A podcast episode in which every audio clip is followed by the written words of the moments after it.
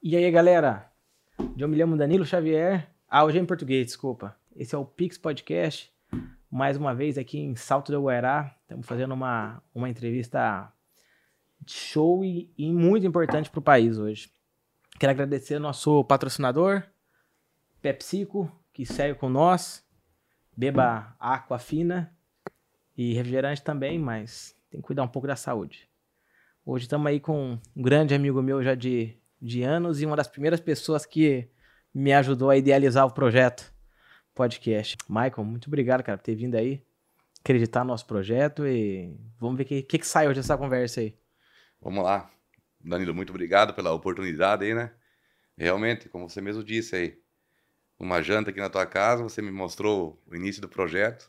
Não tinha nada, tinha só uma ideia e umas compras para fazer ainda. E hoje sendo realidade da, hum? da conversa aí. Não, legal, eu fico feliz de você ter vindo aqui, cara. Eu gosto de conversar com você. Que é isso, a gente que agradece. Estamos aí para repartir conhecimento, como dizia. Você é aquele cara que tem que tem um conhecimento muito forte do mercado, ou seja, você vive o mercado dia e noite. Até porque você veio um pouco mais tarde aqui, porque tava colhendo lá agora, né? É, época de colheita, né? É, época de colheita. Nossa. E isso aí é experiência pura, cara, do mercado. Ainda mais. Mas, cara, eu quero falar antes, eu quero falar dos Rafael, cara. Porque eu cheguei aqui no Paraguai em 2007. E, cara, os Rafael já eram os caras. É, os caras Já não, eram né? os caras da região, já. É, o, Ah. o pai entrou aqui em 85, né? Vocês são dois irmãos. Dois irmãos. Dois irmãos. É, eu e o Cristiano, né? O Cristiano, Cristiano. hoje fica na Bahia. A gente tem propriedade em Luiz Eduardo. Hum. E eu cuido da parte aqui do, da parte aqui do Paraguai, né? Que a Bahia foi. A Bahia foi bem. ah, Acho que no norte do Brasil, ali em todo o norte e nordeste do Brasil, foi bem esse ano, né? É, esse ano, assim, falar em termos de, clima, vamos pegar. A região do Mato Piba tá excelente, né? Onde que é Mato Piba? Mato Piba seria Maranhão, Piauí, Tocantins e Bahia, né? Então. Aí você pega o divisor de chuvas aqui em torno de. pra cima de Campo Mourão, de Campo Mourão, de, de Campo Grande. Uhum. Deu Mato Grossão aí, tá sofrendo agora com, as, Uhum. com, com excesso de chuva na, na Uhum. colheita, né? E aí o oeste de São Paulo também, com escassez de chuva, de, de São Paulo para cima, Rio Verde, Goiás, aí já, já com chuvas acima Boas. da, boas acima da média, né? Aí Paraná, Santa Catarina, Rio Grande do Sul, Paraguai e Argentina aí bastante afetado, né? Mas- Pelo, Me Falaram que essa parte aí lá pra cima tá dando recorde, é verdade? Assim, ninguém botou máquina ainda. Na, Ah, ainda não- é, ainda ninguém botou máquina lá. O Mato Grosso, o que, que eu vou te dizer? Colheram as, as áreas mais precoces até agora, onde é que o pessoal coloca o algodão, né? E agora estão sofrendo com chuvarada na colheita, que é a segunda área, vamos dizer assim, denominada para o milho. Eu falando do Mato Grosso. Hum, E agora, verdade. falando do Mato Piba, ainda não começaram as colheitas, né? Eu acredito que na região ali de, de Cristalina, Goiás, já devem estar colhendo. E pelo que a gente ouve falar, tem produção acima do, do esperado, né? Ai, que bom. Pelo menos um pedaço. O Rico Paraguai vai se ferrar esse ano, né, cara? É, na verdade, hoje saiu o relatório da Conab, né? O Brasil, quando começou os plantios, você falava em 142, 145 milhões de toneladas. Hum. E hoje a Conab lançou o novo número do Brasil. A última tinha saído 140, 138, 140. Hoje saiu 125 milhões. 9% a menos do que a produção do ano passado. Então, Tá. assim, foi um corte bem, bem considerável pela Conab, porque esses órgãos eles são muito conservadores sempre na, em No- cortar a entendi. produção, né? É, eu acredito, assim, que até um- uma forma de... para você não falhar na... É difícil você voltar e depois voltar atrás, né? Então, Entendi. assim, eles vão Joga cortando... menos e. Joga menos para ir cortando devagar. Uhum. Só que o relatório, como é que sai cada 30 dias, vamos dizer assim? Então, assim, um novo número só, entendeu? Entendi. Então, assim, eu acredito ainda que esse número possa vir abaixo. No Brasil. Paraguai, algumas multinacionais com alguns números aí estimavam entre 10 e 11. E hoje alguns falam em 3,5, 3,8 milhões. Nossa, cara. É, nós estamos falando, eu acho assim, Pá. em termos de, de produtividade, é um ano para ficar na história da quebra no país, porque é de sul a norte. É de Você- sua norte, é, é. Não teve. Geralmente, teve muitos anos, é, pegava por micro-regiões ou regiões a seca, né? Uhum. E esse ano não pegou nem por região. não escolheu, vamos dizer, não escolheu região, não escolheu o ciclo de plantio da soja, pegou a do cedo, a do, a do intermediário e a do tarde. Ah, porque entendi. É que, então cara, vamos, e- vamos pegar assim, só para só para complementar, você pega um você pega, por exemplo, Santa Rita, é, Alto que é Paraná. boa. né? Começam a plantar início de, de setembro, que tiveram mais chuva que aqui para cima nós. Aí nós começamos início de outubro né, A plantar. a plantar. E aí a região de Pedro Cano ali já planta, acho que é dia 15 de outubro, se não me falha a memória. Por quê? Porque demora mais chuva? Não, é geralmente- ciclo mesmo, né? É, é- é regiões, né? Acho que a chuva não tanto, mas é, é uma região que você. A data nesse plantio ela se. É mais frio. ela menos- desenvolve melhor, né? Legal, cara, legal. Eu achava que era uma decisão do, do- da pessoa que queria plantar. Não, eu acho era um que, risco. tipo assim, aqui na nossa região foi clima, né? Se, o- se o clima favorecer Entendi. início de setembro, Hum, aí não Vai. muda muita coisa. É tudo igual, desde Alto Paraná para nós aqui, uhum. São Pedro mesmo também, eu acredito que seja a mesma coisa. E aí Pedro Juan, sim, que sempre planta um pouco mais tarde. E também, acho que a região que está um pouco melhor é lá, mas assim, também vem sofrendo. Então, não- esse ano foi um ano totalmente atípico Pra todos. para todos, chuva muito abaixo da média. E, a, e para o país vai ser muito ruim isso, né? Vai. Você falando hoje, vamos falar em 6 milhões de toneladas de quebra, eu jogando 4, mas eu, eu, eu vamos pôr lá entre 3,2 a 3,5. Ah, Esse é o número. Tá, vamos Na por minha seis. opinião. Tá, vamos por, Vamos por perdeu seis. Hoje está 600 dólares a tonelada. É, vamos lá. Mas vamos pôr só 500. São 3 bilhões de 3 dólares. bilhões, ia fazer a conta. 3 É, bilhões é de 3 dólares que bi, deixou pra não é entrar 3 no mil, mercado. é 3 bilhões. Aí, aí você pega isso aí e joga no mercado, num total, desde arrecadação de governo, as empresas, maquinários, auto, o lado automotivo, o comércio em si. O Vocês aqui país, às vezes né? não sentem tanto a fronteira. Sente também porque, queira ou não queira, no outro cara, lado, sente, também sente. tem produtor, né? O Brasil igual, cara. O Paraná ainda. O Paraná, eu, eu vi que. Eu não sei se é certo, mas o Paraná e o Rio Grande do Sul são os dois estados do Brasil que mais produzem soja. É, hoje assim, o, Eu achei que o Mato Grosso era hoje muito- assim, Grosso não, o Mato Grosso é o maior, né? É, o Mato Grosso é, É, o número um. O Mato Ah, Grosso tá. é o número um. O Paraná hoje ele está mais ou menos entre 21 e 22 milhões de toneladas. Rio Grande do Sul também entre 20 e 21 milhões de Uhum. toneladas. Então, se você jogar hoje um 50, 60% de quebra, você está colocando quase aí 20 milhões de toneladas só os dois estados. São dois Paraguai. Dois e o Paraguai de 11 vem para 10. É. É, de Vem pra 11 vem para três. 3. Aí você pega Santa, Cari... Santa Catarina 1,8, coloca que Uhum. quebrou 50%. Pega o Mato Grosso do Sul, também com a quebra de, de 8 milhões por aí. 6 milhões, coloca. Cara, o Brasil é forte, né? O Brasil é potente, né? Eu sempre, eu sempre, eu sempre falo, velho. Brasil é um continente. É um continente, é, um o continente. Brasil é um é. continente. É, cada, cada Aí- região é um, é um país. Uma coisa que me chamou muita atenção uma vez, olhando o site Notícias Agrícolas, exportação de minério. É, põe um pouquinho mais perto, só pra diferença. Exportação de minério, né? Falei, pô, pensei que o Brasil, o grão era o maior número em exportação. Número, aham. O minério bate o- Abate, né? as é- commodities. É Então, uma assim, commodity forte também. é uma commodity minério. forte também. Isso, ou seja, tem a soja, ainda tem outras coisas, Tem outras e mais coisas. petróleo, mais não sei é, o quê. e É, É, é um, é, é força. um continente, mesmo, é muita força. É. Esse número que nós estamos falando aqui é até interessante. Eu tenho um amigo meu, Gustavo Escobar, que trabalha numa, numa corretora. Dia 19 de dezembro eu falei com ele. Até fiz um print esses dias, mandei pro pessoal da DM. Eu falei assim, Gustavo, você não se assuste se você concretizar o clima que está mostrando esse ano.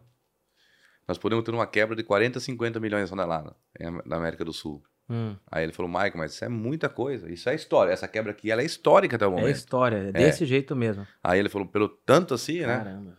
Eu falei, Gustavo, você se concretizar é tanto assim. Ele falou, mas não pode ser. Eu falei, pois é, mas é. E hoje, se você pegar os números finais, vai chegar a 50 milhões de toneladas. 50 milhões de toneladas. Isso é uma Argentina por completo. de. Falando em soja, né? Aí se nós partir para o milho também é um absurdo, né? Só a soja, entendi. Só a entendi. soja, né? Mas o milho é na mesma, é na mesma época? Tem cara que É que tem o milho de também, né? verão, né? Tá. E a Argentina, a Argentina eles, eles estimulam mais o plantio de milho por causa que a, a soja tem acho que 30 ou 35% de retenção direta de imposto do governo. E o milho e o trigo não tem tanto. Então, assim, o pessoal. Entendi. Prefere... Trigo agora não, né? Mas verão também é cultura de. É, milho também é cultura de verão, né? Uhum. Então eles migram bastante pro milho porque eles têm um potencial muito forte de produtividade também. Entendi. Então, assim, a escassez de, de produto no mercado é. E a Argentina foi 100%, que nem o Paraguai, pegou o país inteiro. Então a Argentina é um pouco mais atrasado, né? Até se, se vocês acompanharem o Notícias Agrícolas, está tendo um crop tour de um povo do Brasil que está na Argentina. Hum. Até eles elevaram um pouco a produtividade de novo. Eles, eles, eles, eles estimavam 35, 40. Hoje estão falando até em 42. Só que assim, a Argentina tem uns 60 dias ainda para concretizar a safra, né?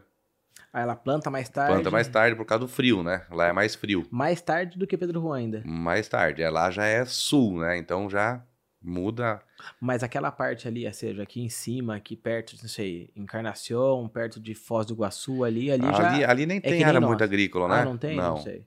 Ali é mais. Aqui no Porto Iguaçu, se você entrar aqui, é mais pinos, né? Aí a região de Misiones, é, Buenos Aires, ali ao redor, plantam muito soja, né? Ali Os Pampas planta. ali, né? Hum, não sabia. Então, ali sempre mais atrasado, né? E Uhum. depois eles migram pro trigo, né? Uhum. Entendi. É cara. isso aí. Então a situação tá feia A situação mesmo. é crítica. Porque assim... Aí muitos falam assim, né? Não, mas o preço compensa, né? Ah, mas tem que compensar demais, não compensa É. isso. Eu fiz essa Aí- conta, você que me fez a É, conta, eu na, acho. na verdade, assim, aí o preço compensa, né? Porque o preço hoje nós estamos falando em 30%, 20%, 30% a mais do que o ano passado. Que preço que tá hoje? Mais ou hoje menos. falam em 550 dólares por tonelada, né? Quanto que dá o saco? Dá uns 35, 34 dólares a saca, né? Caramba. É mega preço, né? o preço também, hein? E estimulado, assim, tanto por Chicago como por, por prêmio, Fala, né? fala aí, fala. Não, eu fiquei curioso é o seguinte: com essa queda grande de produção, o, o mundo compra muito, né? O Brasil é um grande exportador. O Sim. Paraguai exporta. Latinoamérica Sim. inteira. É, é, a América do Sul toda. É, aí dá essa quebra recorde que deu. O mundo vai comprar menos ou mandar menos para fora, ou vai dividir e ter um pouco para atender aqui dentro, ou nós vamos sofrer com isso, manda tudo para fora e nós vamos pagar o preço. Olha, na verdade, assim, não tem nenhum órgão competente hoje que, que controla um estoque regulador, vamos dizer assim. No Brasil, a Conab tenta fazer isso, mas o que acontece? O Brasil hoje, o milho lá, 100 reais a saca, né? 100, 113, eu acho, São Paulo, uma coisa assim. Então, Hum. hoje eu, saiu uma reportagem de cancelamento de compra de soja Obrigado, no Brasil que voltou a comprar mais nos, nos Estados Unidos. Mas eu, para mim, na minha opinião, não fecha os números, porque uma que pode ter uma troca de posição, mas cancelamento não existe, né? Porque assim, alguns analistas às vezes falam assim, não, a China vai parar de comprar. A China nunca vai parar de comprar.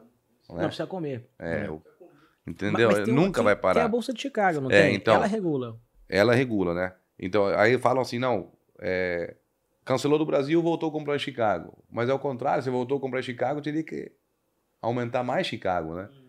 Eu, para mim, hoje, a Bolsa hoje trabalhou com 35 pontos de alta, chegou a bater mil, 1.635, se não me falha a memória, 39, uma coisa assim. E aí ela tem uma realização de lucros que voltou a, fechou com 20 pontos negativos. Então a oscilação foi quase de 16 a 20 dólares por tonelada Aham. hoje Hoje. um dólar a saca, vamos dizer assim, né? Para um dia só, bastante volatilidade, né? E a tua pergunta, se vai comprar mais no Brasil, assim, a negociação ela vai, ela é livre comércio, Ali comércio. é. entendeu? Então, valor. assim, pode ser que o Brasil vai vender, se o mercado internacional for mais competitivo que o nacional, quem tem soja vai, vai vender para o mercado internacional, né? É o que se chama o prêmio, que hoje você, você pega Chicago hoje, Chicago hoje está dando 520 dólares por tonelada, mas o prêmio está 30 positivo, 40 positivo. Aí você já tem um, um plus a mais de Chicago, né? Mas logo, é, é lógico, é, a Bolsa de Chicago é o grande controlador de preço das commodities hoje do mundo, né? É, mas assim, se ela tá 34, esse preço acaba cedo ou tarde indo pra mesa do, do consumidor, né? O cara vai ter que pagar esse preço mais caro. Com certeza, né? É. Na verdade, assim, é igual, vamos dizer assim, soja acompanha muito Chicago. Milho, por exemplo, o mercado brasileiro já é mercado local, que nós usamos esse termo, né? Não é Chicago. Na milho? verdade, o milho, o Brasil é um, um, um país muito comprador, né? Numa- num potencial muito forte. Então, às vezes, ele tem o próprio mercado dele que descola de Chicago. Não sabia, cara. Sim. Se você pegar, por exemplo, há, há um ano atrás foi isso. Você pegava a bolsa de São Paulo, vamos pegar 280, 300 dólares. Que é Você- a BMF, né? A BMF. Você pegava a bolsa de Rosário e a bolsa de Chicago dava 200 dólares. Então, São Paulo, a BMF estava descolada cin- 80 Aham. dólares por tonelada. E foi o que aconteceu. Agora, na entre safra e entre a safrinha, que teve uma grande quebra pelos frios do ano passado, Do ano passado. pelas geadas, Geada. E a safra do verão, o milho ele recuou quase 100, 100 dólares por tonelada, na entre safra. Aí o cara fala assim, mas como? Porque Né? tá faltando, né? Mas, é, mas tava descolado, entendeu? Então a Ah, coisa agora, entendi. agora a coisa andou junto. Ajustou. E agora, e agora com essa quebra de, de, de produtividade de novo de verão, que o Rio Grande do Sul, se não me falha a memória, ele produz um terço do milho de verão do Brasil, Rio Grande do Sul. é, do, de verão, né? Falando de Uhum. milho de verão, com a grande quebra que teve também. Então, assim, explodiu de novo o preço de milho, né? E agora vem essa, essa Hum. preocupação climática que teve com a Argentina, que também tem um grande potencial, e você pega mais a mais a o risco, vamos dizer assim, que nós estamos ainda sob pressão da laninha, né? Eles falam que se estende até julho e agosto. Vixe. Março, março e abril, chuvas abaixo da média. Assim, gente, eu não quero ser pessimista, né? Mas é a realidade. É o que tá acontecendo. É, é a realidade do mercado, né? Porque As, é as gente- informações que não que nós chega até hoje. Porque Então, tem muita gente plantando agora pra ver se É. consegue colher aí antes, da, antes do frio, né? é, pra, assim, se essa, essa, essa estiagem que deu na Caramba. soja, ela, ela trouxe uns 30 dias, antecipou o plantio do milho, né? Então, assim, a janela de plantio até então tá excelente.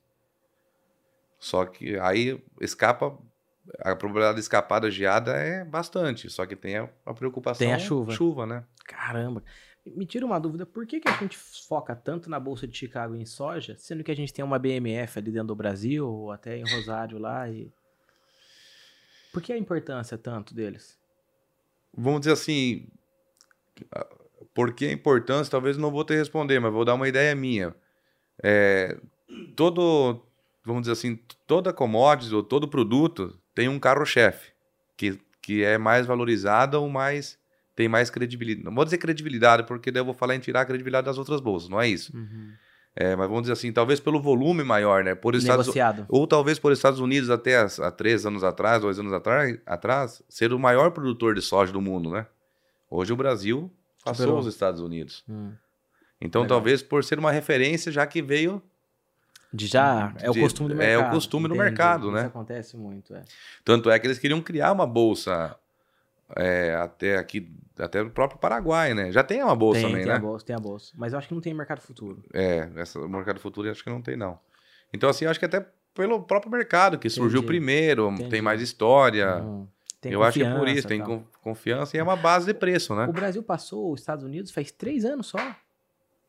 O Brasil passou os Estados Unidos, acho que foi ano passado só, né? Que legal, cara. Porque os os Estados Olha, Unidos produz não sabia 120, 120 milhões, 122 milhões. E o Brasil, ano passado, pulou de 120 para 135. Esse ano a estimativa inicial era 147, depois foi para 142. E hoje já falo em 125, que é 9% a menos do ano passado. E ainda assim, você acha que vai ser acima dos Estados Unidos? Ou os Estados Unidos está bem? Como é que tá a produção? Ah, É mais ou menos igual para igual agora, né? os Estados Unidos não teve essa seca, não teve nenhum problema lá. Esse ano que passou, não. Esse Hum. ano que passou, eu não trouxe essa informação aí, mas na casa dos 120 milhões acho que eles produziram. Deve estar normal. É. Uhum. E aí os Estados Unidos planta agora em. A colheita é em agosto, setembro. Planta em, em maio, né? Começa Ah, por causa do clima, É, né? Por É. causa do clima. Agora é, é gelo lá no. Eu, eu tava vendo que o Brasil, é assim, acho que ele é o quarto ou quinto maior país do mundo, só que em área produtiva é o maior país do mundo, né? Porque os Estados Unidos tem, uma, tem muito gelo e tem muita hum, deserto. E Rússia nem o que falar, a China também tem um deserto enorme e Canadá tem gelo que não acaba mais. É, na verdade, o clima no Brasil é muito propício, né?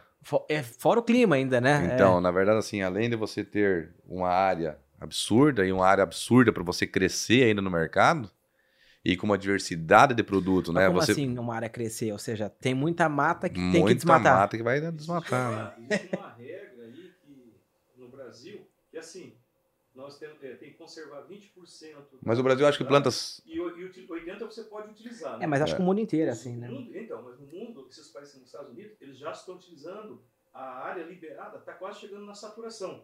Mas no, Bra- no Brasil já o não. Brasil Eu acho que tá- no Brasil a área agrícola está há 50 anos na frente, a mecanização, né? É, Lá eles derrubaram até dentro dos rios, né? Da- de onde você fala? Nos Estados Mais de Unidos. 50 anos. Ah, tá. Do da É. América, é. Então lá não É, tem mais nada para abrir. mesma coisa, é. Agora é o seguinte, é tentar produzir mais no mesmo alqueire. É, não, lá eles vão crescer em tecnologia, né? Tecnologia. É, É. eles vão crescer em tecnologia. Por- por- crescer ainda tem espaço. Por alqueire, você fala. né? Isso, crescer justamente. por alqueire, É, por alqueire, por hectare, né? A unidade de medida que usamos, né? vertical não Isso. ser horizontal. Então, na verdade, assim, o Brasil, eles falam que tem 7% da área, da área do Brasil que, que é usada para agricultura, né? Exato, É um espaço enorme para crescer.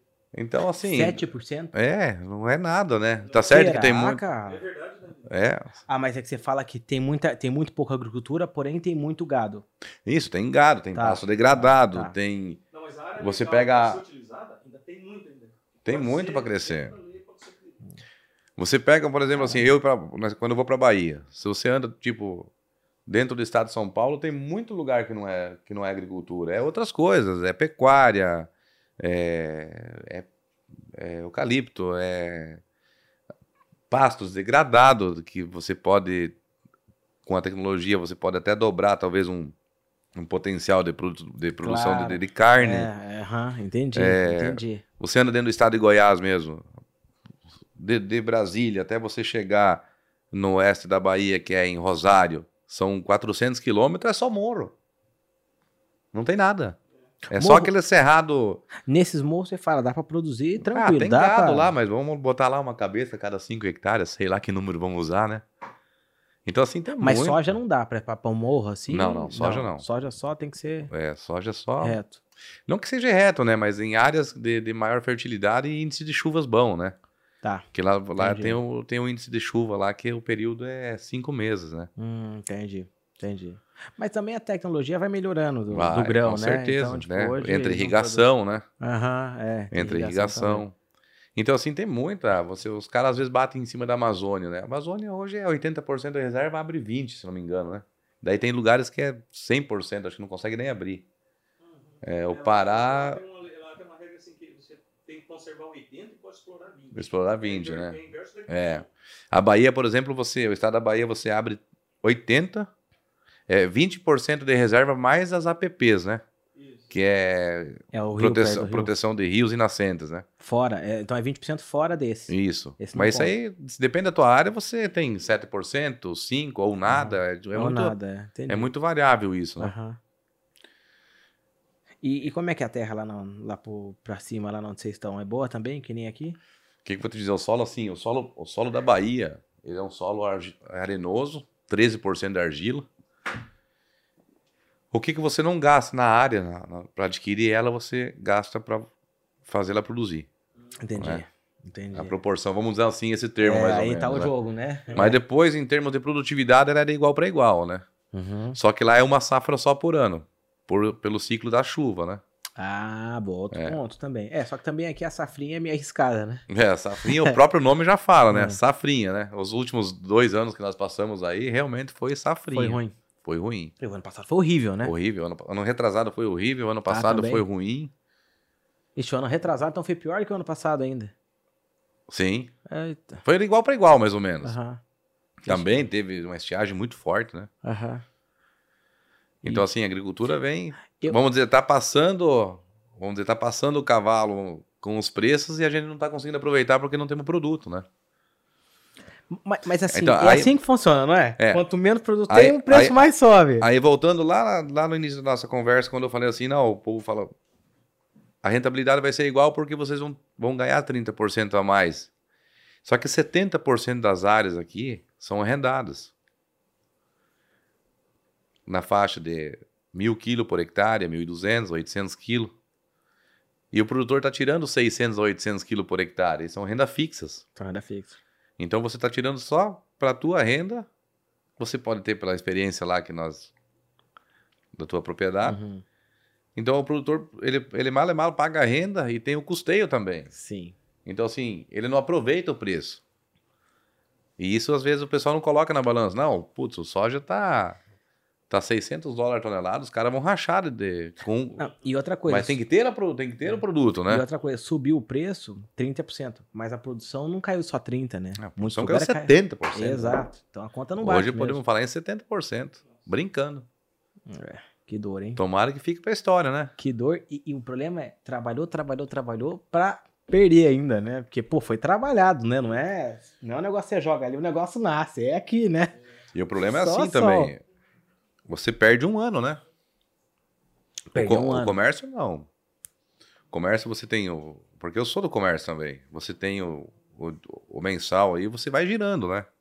Com certeza, o comércio vai sofrer também. Mas o produtor, ele aposta naquela safra, é pro ano dele. É pro ano do compromisso inteiro, né? Da- Das contas dele. É, ele vai investir em, em fertilidade de solo. É. Ele vai ter que se reestruturar em máquina, É, né? Ele não pode ficar para trás. Então, exato. Ele tem seus funcionários, que ele mantém o ano inteiro para colher uma safra ou duas, né? E ele mantém esses funcionários o ano inteiro. Tem o mercado, É, o combustível co- do dia a A dia. parcela, é. E aí coisa. chegou na safra e não produziu, Deixa perto. ah, aperta. E como é que faz? Vai pro banco e joga as contas pro ano que vem, o banco aumenta a taxa e É, segue as, o barco. As taxas de juros ano passado que estavam aí no nível que nunca chegou, acho que no Paraguai, esse ano vai estourar de novo, né? O ano passado estava baixa. Tava baixo. E esse ano vai Esse ano vai dobrar. dobrar, que você fala o quê? Uns 12, 13%? É, produtor mais pequeno, vamos falar de, de 12 a 13, 14%. De 10 a 14%. É duro, hein? E assim, que aí as empresas, o, o Paraguai ele é muito financiado pelas empresas particulares, né? Não é Empresa um particular custeio agrícola igual no Brasil, por exemplo. Uma empresa particular que você fala, tipo Cargill, É, Bong, na verdade, assim. As multinacionais são bancos privados, que os bancos no Paraguai, a maioria bancos privados, e as multinacionais, e nós, como, vamos dizer assim, como uma cerealista, pegamos essas multinacionais e repassamos para o produtor. E Entendi. tem que aguentar o, o baque agora. Vai ter que refinanciar, não tem o que fazer, né? Não tem o que fazer, não É. tem o que fazer. Não tem o que fazer. Vai ter que refinanciar. O produtor que tinha um pouco de gordura para queimar, ele vai. E o outro vai, vai sofrer É, mais, né? Mas todo, todo mundo sofre, mas é, é quem tem que ter es- espada, né? Costas, é o banco e ou os. ah, como é que você chamou? É, Se- na-? Oi? Cerealista. Cerealista. O cerealista que tem, que tem que aguentar essa borrachada, É, né? Na verdade, são re- pequenas revendas, né? Pequenas. É, Hum. pequenas. É, É, mas tem muita empresas particular, por Porque exemplo, assim, assim, eu entendo muito... vocês jogam, vocês vão ganhar ano que vem com juros, mas agora alguém tem que pagar essa conta. e essa É, mas conta na verdade, sobra... assim, né? Você, você pegou os insumos das, das empresas, é, essa conta tem que ser paga, o teu Tem dinheiro está no campo, né? é, então a claro. gente também vai recorrer em bancos, vai, vai ter renegociações com algumas empresas, Uhum. né? E aí tem muitas empresas privadas fortes, né? Você citar nome aí, Tecnomil, Tecnomil. É, Agrotec, são até parceiras nossas no dia a dia aí, né? Agrofert também. a né? Agrofert também está forte no mercado. Uhum. Você tem a Diagro, enfim, tem várias, né? Então essas empresas que você vai ter que aguentar o A produtor. Diagro é multinacional, né? Oi? A Diagro é multinacional, ou ela é nacional? Na verdade, a Diagro, ela tem a... é, no Brasil é a Dizan, né? Hum, E aqui tem a CH... CHDS, eu acho que é, que, que eles têm a fábrica. E hoje exportam muito produto para o Brasil, né? uhum. Hoje é muito produto produzido no Brasil pela Tecnomil e pela CH, CHDS, CHS, uma coisa assim. É, exportam absurdamente para o Brasil. Não, não vem se produzir para mandar. O mercado brasileiro ele é muito amplo, né? Você pega o mercado brasileiro, aí ele vem líder na soja, praticamente líder em milho, é, trigo, algodão, feijão, café, cana-de-açúcar. Então, assim, Caramba. é, a fruticultura, né? O Brasil produz toda essa quantidade de grãos que é enorme, né? Exporta. E aí, o Paraguai exporta para o Brasil. Essa exportação que o Brasil pega para consumo próprio ou também exporta? Boa pergunta essa, cara. Um monte de curiosidade isso daí. Olha assim, o Paraguai, vamos falar em anos normais. O Paraguai em cima de, de 9, 10, 11 milhões de toneladas, ele já ele industrializa já um 40%, 40, 50%. Tudo isso? Sim. Caramba, muita É, coisa, Você cara. pega uma ADM hoje, A fábrica deve estar moendo. Ah, muita coisa, eu não sabia É que era bastante, tanto, é sim. bastante. A DM hoje deve moer um, um milhão e duzentas mil toneladas ano. Uhum. Aí você pega a, a, a caiaça, que é a junção entre a Dreyfus, Copagra e a, e a Bung, eles devem estar entre 800 a 1 milhão. A Monsanto não tem nada aqui? A Monsanto agora é Bayer, né? Ah, é verdade. Depois que teve aquele problema É, que eles agora fizeram lá, a Bayer teve a- comprou. Bayer adquiriu a... A Bayer tem aqui, então? Tem, tem. Ah. Aí você pega. Eu acho que é a Bayer que adquiriu a Monsanto. Aí você pega, tem a Cargill no 28, né? Não sei que número eles estão moendo. Tem a, oleaginosa Ratz lá em. pra baixo de Santa Rita. E aí tem as pequenas indústrias, né? Uhum. Que também. Mas é bastante. É bastante. Muita coisa, cara. Isso é muito legal. Aí, eu para... aí você... a pergunta, vamos lá. Brasil. O Brasil ele se tornou a comprar um pouco mais do Paraguai nos últimos dois anos. Foi Hum. quando teve a briga com o Trump, com, entre Trump e China, que a China se voltou um pouco mais para o Brasil, na parte de commodities. E assim, a América aqui, para nós, se tornou um pouco mais competitivo. O prêmio melhorou. Então o Brasil, com a escassez de soja, veio buscar mais o Paraguai. Mas ela, ela vem tanto. Ela pode vir para a indústria brasileira, né? O nosso mercado é assim, ou, ou Porto Seco de Cascavel, que vai a Paranaguá, ou. Ponta Grossa nas indústrias ali, né? Então, assim, eu já vendi milho que foi ao Porto Seco e vai a Paranaguá, e vai para exportação, Vai vai, pra exportação. pelo Brasil. Só que alguém do Brasil que revende pra fora. Que vem, revende para fora, passa por alguém do Brasil, né? Essa conta passa por esses dados que você falou e tal. Exporta para o Brasil, mas vai fora. Vai embora também. Não é que eu acredito que não fique só no Brasil, né? E tem muita indústria em Ponta Grossa? Não sabia, não. Tem muita indústria. Oh, é, que era Curitiba, muita indústria. ali. Não, não. Não, processadoras, é, processadoras de grão ali, Ponta Grossa é Que legal. Então o milho fica aí, Paraná, oeste o oeste do Paraná, Santa Catarina, alguma coisa desce para o Rio Grande do Sul, mas a logística é um pouco mais pesada, né? Hum. E aí soja, porto de, de- Por exemplo, eu vendi uma soja para o pessoal da Integrada, que vai a... A Integrada ali de Campo... de Pra cá de Curitiba, como é que é? Campo Largo, Não, um pouco mais pra cá. Guarapuava? Guarapuava. Guarapuava. Ele vai pra Agrária lá. E- Aí eu não sei se eles vão levar pra indústria deles lá ou se vão levar pra frente, né? Eu acredito que leva até pra frente. Eu não sei se a ferrovia passa ali em Guarapuava ou não. Passa. Passa, a né? ferrovia ali? É. Ah, tá perto então a ferrovia, hein? Ah, tá. O Porto Seco tá aqui em Cascavel, né? Então, mas Ah, diz então que já aprovou essa rodovia até que passa aqui em Guaíra, já tá aprovada, não foi isso? Ah, vai ter o 8 mil e poucos quilômetros, ele vai sair lá de cima do Nordeste, né, vai até Santos e vai passar aqui nessa, no Oeste. Aqui Sim, mas a daqui já tá Então, aprovada, eles, têm, não tá? eles têm um projeto aí de, de fazer um porto aqui em Mundo Novo, né? Em Mundo Novo? é, mas isso é projetos pra. Faz 10 anos que tá esse projeto aí e ainda nada. Projetos, né? Mas agora sai. Se o Bolsonaro for Cara- eleito, a coisa vai acontecer. É, isso aqui é. Tarcísio- É. Não fale mal do Bolsonaro pra frente dele. Tarcísio deu um pontapé muito forte aí, a coisa tá andando, a bola não para. mais. Vamos- falar- velocidade. Esse daí é vamos, Bolsonaro. vamos entrar na política agora. A bola tá com velocidade, ele forte. Tomara, que tomara, precisamos tomara mudança, né? Precisamos crescimento, né? É. é. E tem Eu uma também acredito que aqui, sim. né? Puxa, eu, eu vejo um crescimento muito forte aqui na. Bom, o problema é nossos políticos, né? Mas vamos ver o que acontece aí com eles. Né? Porque, poxa, olha, esse dado, eu fiquei pensando, o Brasil é o país que tem maior campo de produção do mundo. Do mundo. Puxa, É é, o celeiro é do mundo. oportunidade, cara. É assim, a gente, e ainda mais com só 7%. O tanto que a gente tem pra crescer. O Brasil é o celeiro do mundo, né? É muito grande, o potencial é enorme. É. E é igual você falou no começo, aí vem minério, aí vem petróleo. É, aí vem, Aí vem- coisas, sim. Aquela, é- como é que é aquele produto lá para fazer a, a carcaça do avião lá, o, Ah, que, é- que era o que o Bolsonaro falava bastante, não é esse? é, o, o, mi- o bio- Nióbio, é. Nióbio, né? Nióbio, né? Nióbio, diz que tem, isso aí diz que vale horrores. É. E, e tá debaixo do subsolo brasileiro aí. É, não, é verdade. Tem Aí é muita. política, né? Não querem deixar explorar, porque quem for pegar depois é que vai Decola, né? decola, lógico. Hum. Segura aqui que depois. Ah, muitos falam assim, não, hoje é o, o agronegócio é, é sustenta o PIB brasileiro, o minério leva tanto. E esse nióbio aí diz que é para muito mais do que o tem o potencial, né? Você falou no começo, a, a capacidade do Brasil de exportação de minério é maior que a produção agrícola de grão, você vê. Olha o que É, Imagina o poder que é, Poder. né? É, O poder que tem. Não, o Brasil é fantástico. E Mas o Paraguai que- também tem muita que eu oportunidade. acho que é interessante, que nós estamos conversando aqui, é que assim, o Brasil e o Paraguai hoje é muito parecido, né? Assim, o jeito de se comportar, a maneira de encarar o futuro, né?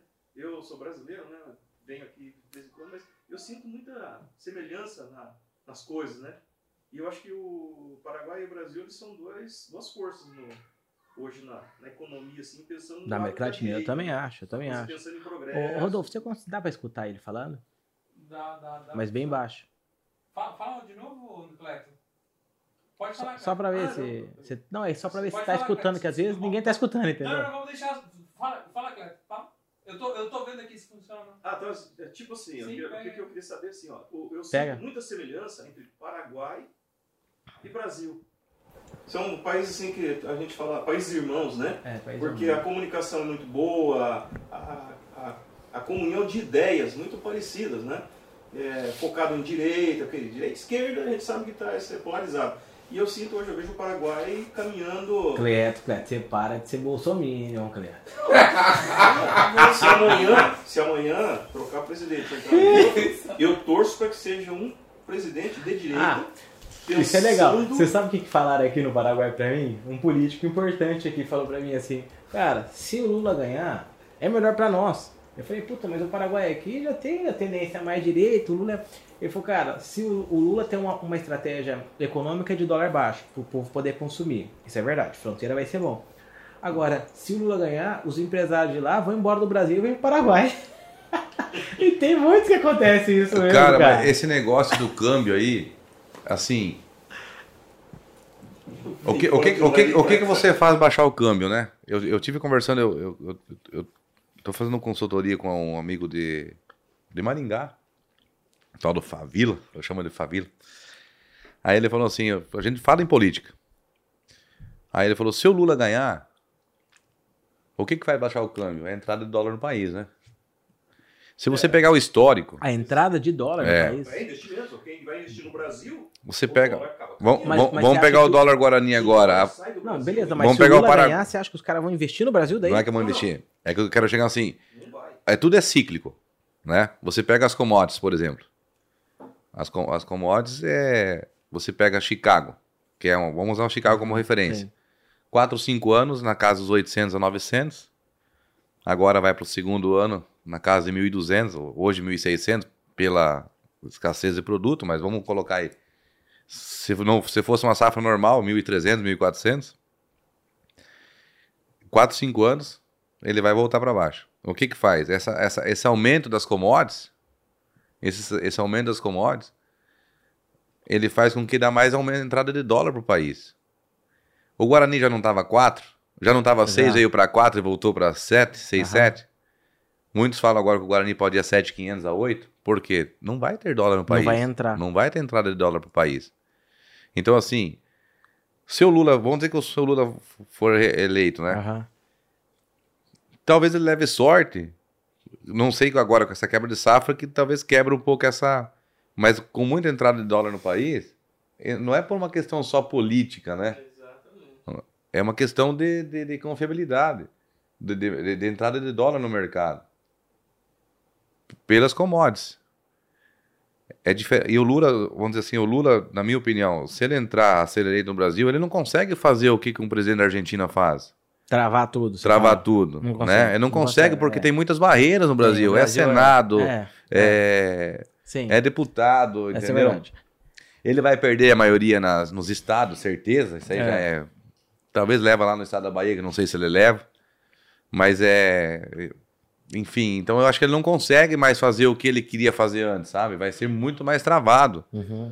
Então eu não sei se ele faz tudo aquela desgraceira de novo, né? Lógico, vai nomear ministro, vai nomear presidente da Petrobras, presidente do Banco Central, Banco Brasil. Sim, claro. Isso é todo, Né? todo presente. É. Mas ele não vai conseguir fazer. E o, e o olho tá mais aberto que antes, né? Eu acho assim, porque o brasileiro, pelo amor de Deus. Aí outra coisa.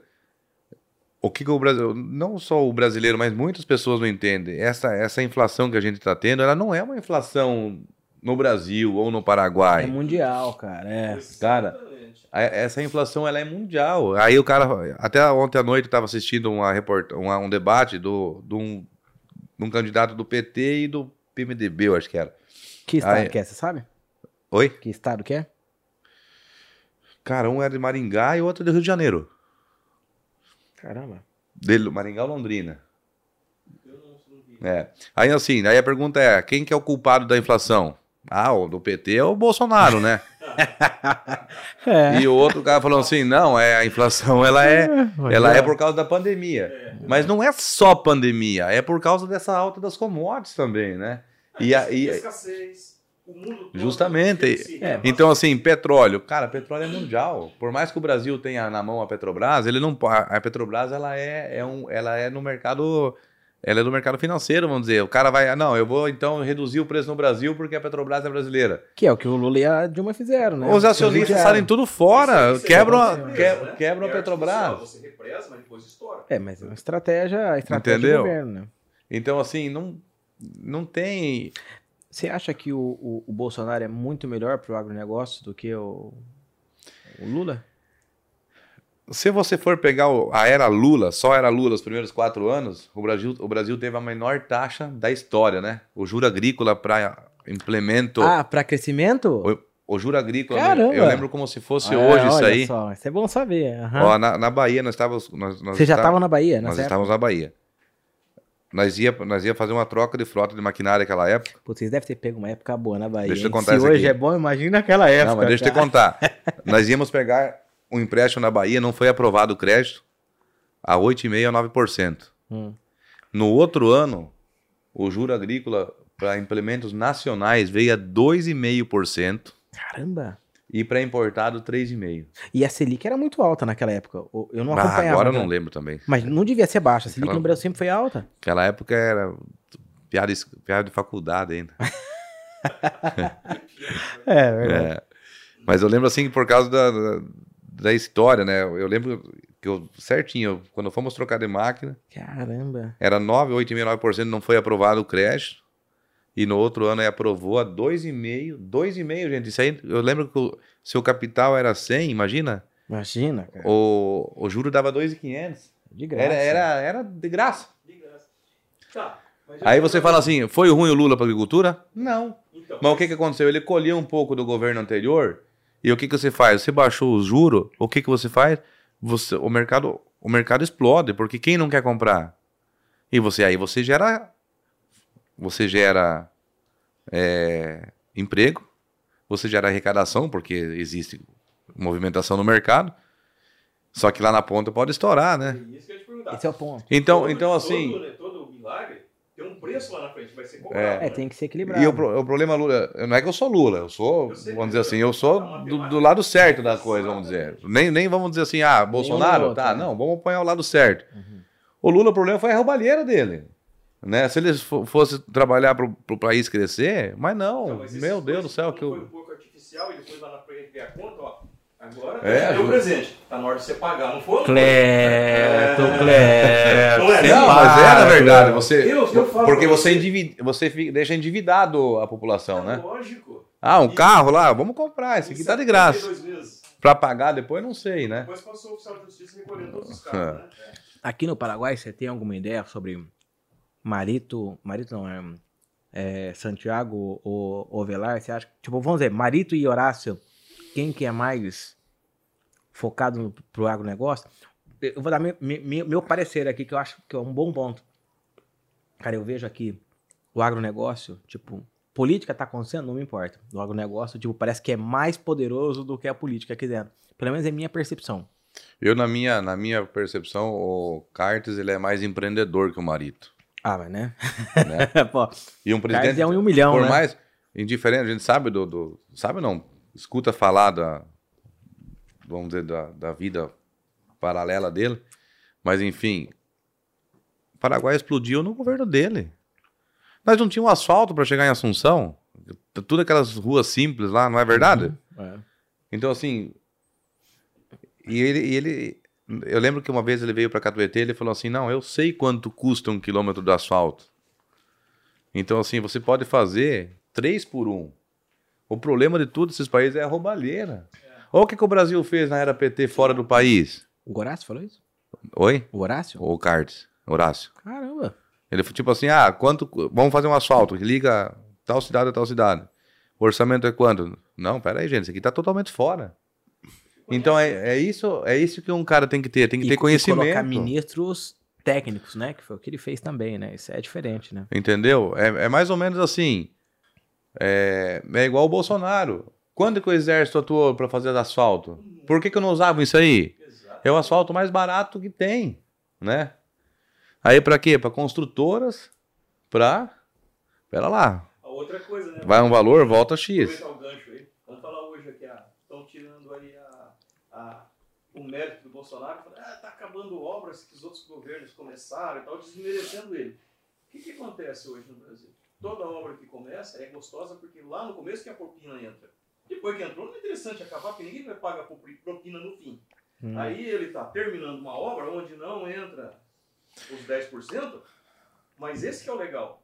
É porque a população precisa. Então não é falar, ah, vou ganhar, vou perder. É terminar uma coisa que vai levar o bem para as pessoas. Isso que é interessante.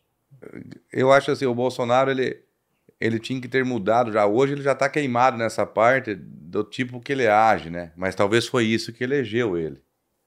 Esse modo agressivo dele. É, o, é o se público perdem. dele. Mas assim, cara, ele, ele entrou com um princípio e ele fez acontecer. Você pega assim, nós sabemos da, vamos dizer assim, da missa um terço, né? Exato. Nós não sabemos nada. Exato. Você pega uma transposição do Rio São Francisco lá desde 2000 e- 2002, né? Exato. 2002, É. agora terminou, né? Poços no Nordeste, falam em tanto falta de água no Nordeste. O É só furar poço que tem água O embaixo. tá. E os caras pipa é de quem? Os políticos, né? Lógico. Que faz o... Que, então, assim, um caminhãozinho velho lá custa, sei lá, 200 mil reais por mês pro Estado. É, mas né? é o jogo da política, né? É, aí você pega um governo desse. Vamos, vamos, vamos fazer uma, uma retros- retrospectiva Bolsonaro. O cara entrou, o câmbio subiu, né? Ele Subiu. Teve, teve essa pancada aí. Quando o câmbio subiu, na época eu, eu fazia consultoria com o Fernando Muraro, da G Rural de Curitiba. Um cara muito conceituado na, no mercado Eu acho que você de. me falou dele uma vez, cara. É. Aí eu falei assim, eu sempre brinco com o Muraro que a gente tinha uma relação am- amigável muito, muito bonita, assim, muito saudável, né? Ele tinha uma opinião dele e eu, meio como analista, vamos dizer assim, de, de, de mercado também, jogava a minha opinião. Aí o dia que o soja estourou em reais, eu falei, Bolsonaro, eu falei, eu falei, Muraro, nós não vamos viver uma nova era de preço? Como uma nova era de preço? Ele me falou. Não, não tem esse termo na. Eu falei, ó, a nova era, ó. É. O soja, eu lembro em 2004, se não me falha a memória, soja era 18 reais. Aí ele foi para 40, 18 reais a hoje. saca. As que hoje tá 100 e... 180 hoje. Caramba. Então, ó, você pega lá, tava 18 reais. Aí, depois foi para 40, viveu um ciclo ali. Depois ele viveu o ciclo de 70 a 80. E quando ele chegou a 100, 120, não tava ainda 150, porque isso aqui, na verdade, ninguém sonhava com esse preço. Uma coisa é você crescer de 20 em 20, 30 em 30. Mas você dobrar de uma coisa que já tava, vamos dizer, Ah, bom, tava em 70, 80 e aí foi pra 100 para e- 150. Caramba. É, porque o que aconteceu? O câmbio estourou e o Chicago veio junto, né? Ah, entendi. A, a- subida do preço e mais o câmbio. É, mais o câmbio. junto. Em reais, vamos falando em reais isso aí, entendi, né? entendi. Você tá Então nós reais. tivemos a era 20 reais, 20, 30 reais, a era 40, depois 60, 70, 80. E agora eu falei, nós vamos viver uma nova era. E eu acredito que é isso aí. Então isso aí no faz o que faz as, as exportações brasileiras tem um incentivo, né? Só que tem um custo para o consumidor brasileiro. O que você tá dizendo então é, o preço não deve voltar atrás. Eu acredito que um pouco volta, mas muito não. Entendi. Então, entendi. Vamos seja, usar um preço base aí, 150 reais. Você acha que esse preço, ou seja, o, o que o consumidor tá vivendo hoje para pagar para cor, comida dentro de casa, é, é para ele se acostumar. Pode se tentar se acostumar. Aí tá ferrado, hein? Aí, aí vamos, aí vamos lá. Aí vamos lá. Aí ele viveu o câmbio no começo. Aí entrou pandemia. Aí estoura Brumadinho, Ah, né? Aí esse ano aqui é seca no sul, enchente São Paulo e Nordeste. Então, assim, são inúmeros fatores. Cara, o governo federal teve um gasto absurdo em, assim, que não estava no... Quantos bilhões não foi gastado na pandemia em auxílios e coisa e tal? Imagina esse dinheiro rodando. Imagina esse dinheiro. E então, assim, dívida? nós não podemos penalizar um governo, né? A esquerda, vamos dizer, ela usa isso aí como um prato cheio para dizer que o governo. Só que, Maicon, se tivesse a esquerda lá no poder, a direita ia usar isso daí como um prato cheio. Cada um é política, né? A vamos, gente tem que a estar esquerda, fora se a disso. esquerda tivesse. Argentina e o Brasil tava fechado até hoje, eu acho. Tava, tava ferrado. é, você acha que a verdade. gente, se- com o governo PT lá, você acha que não iam fechar a fronteira? E a gente só fechou aqui porque o Paraguai quis fechar. Porque o Brasil não queria fechar. não, o Brasil não quis fechar. Tanto é que ficou aberto, né? Ficou aberto. O Paraguai O pessoal tava vinha fechado. até aqui. É, é verdade. Sim, ficou aberto. Então, assim, se tivesse um governo da esquerda, eu tenho certeza que eles iam fechar no mínimo um ano esse Brasil também. Ô, Maicon, falam muito. E que- daí? Eu te pergunto. Ah, E tá daí? ferrado, hein? É. Cara, pega a nossa. Pega o Paraguai aqui. Vocês sofreram aqui, não sofreram? Foram sete meses fechado. Eu falava pra minha esposa, nós aqui estamos trabalhando no interior ainda. É. Cara, eu vinha pra cá, era desanimador. Desanimador. Assunção, eu sempre ficava ali no, ali no centro comercial, no, no Dazzler, no Aloft ali. O Aloft tá fechado até hoje. O Loft tá fechado até hoje? Até hoje. Não abriu depois da pandemia mais. Caramba, não sabia. cara. Então você pega esse pessoal do comércio, turismo, Turismo, coitados. eventos. Eventos. né? Cara, esses caras tiveram que se reinventar na sua vida. É. E eu sempre, eu sempre uso um ditado assim, que é cada macaco no seu galho, né? Tá, e se eu gosto de fazer isso aqui, então eu tenho que, tenho que procurar outra coisa. Tem que parar. É, começar do E aí zero. você tem, vamos dizer, vamos dizer assim, ah, comprei um equipamento desse aqui hoje para evento. Legal, vou começar. Fiz uma dívida lá de, não sei, sou pequeno, mas fiz uma dívida de 10 mil dólares. Aí, pá, corta formatura, corta casamento, corta aniversário, corta tudo. E aí, meu amigo? Que nem vender você não consegue, porque vai vender para quem? E ainda tem uns funcionários pra pagar. E tem os funcionários para pagar. Deixa você mandar embora, tem que acertar. Tem que acertar. Você não tem E, e a continha que você fez lá no banco, o banco não quer saber. é, é. Então, assim. Hipotecou a casa. Então, assim, eu acho assim que o nosso setor ainda está sendo. A agricultura está sendo penalizada só agora pela frustração, né? Mas, mas uma coisa normal do mercado. Não é, pela... mas assim, não. É, é, é clima. o risco do assim, mercado. Risco do dizer, mercado. Risco né? do, é, Mas esse outro, esse outro povo aí sofreu demais, cara. Eu. Você acha que tem um risco de entrar e voltar à esquerda aqui no Paraguai? Falam muito que assim vai ficar entre é, é, Velázquez e coisa e Santiago, mas depois tem uma forte. Eu tenho medo assim, ó, porque ó, tanto o paraguaio quanto o brasileiro, ele não tem um centrão. Ele ou é esquerda ou é direita, né? Eu teve com um amigo meu essa semana, fui gerente do Cicred de Toledo. Aí ele falou, Maico, o pobre não consegue mais comer. O pobre não consegue mais comer carne. Nossa. O cara que ganha um salário mínimo aí. Eu, eu concordo nessa parte, só que não é o governo o culpado. Isso é que ele tem que entender. Se fosse o governo culpado, era aqui, era, no, era, no, era só no Brasil, vamos dizer assim, mas o Paraguai tá a mesma coisa.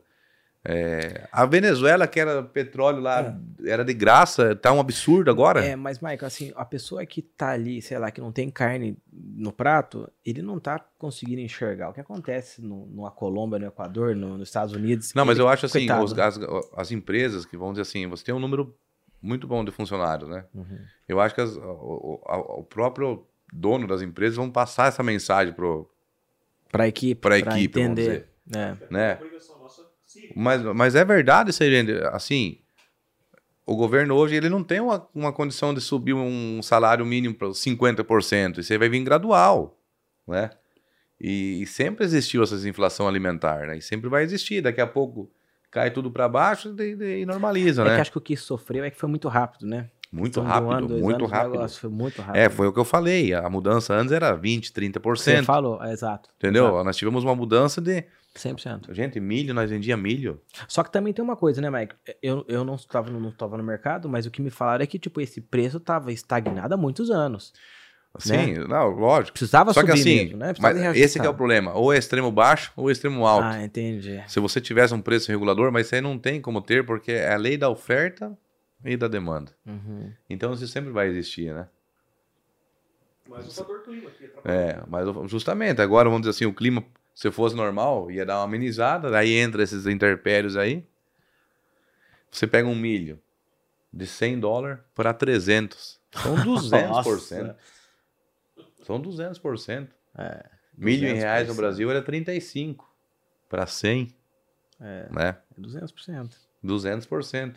Hoje eles falam que para produzir um quilo de carne tá em torno de 6 reais e a carne tá 5 no frigorífico. O produtor tá pagando para produzir também. Uhum. Tá Entendi. pagando para produzir. O autônomo tá quebrado. O, o integrado ainda tenta sobreviver, né? Que a, Sim. a- Compra de um, a indústria, a indústria tem que dar uma mão, né? Tem esse tema aí. Então você acha que o preço da carne vai subir? Tende a subir, porque Tende a senão subir, não né? Tem o que fazer. Tende a subir. E a carne já tá muito cara. Tá caro. E não só a carne, né? Você pega o feijão também, arroz também, Cara, que doido. óleo, né? Vamos pegar o, o, o básico do, do dia, né? Aham, a cesta básica, canastra básica. Ah, nós estávamos vindo na estrada, aí tem os caminhoneiros aqui na, na Capeco, Uhum.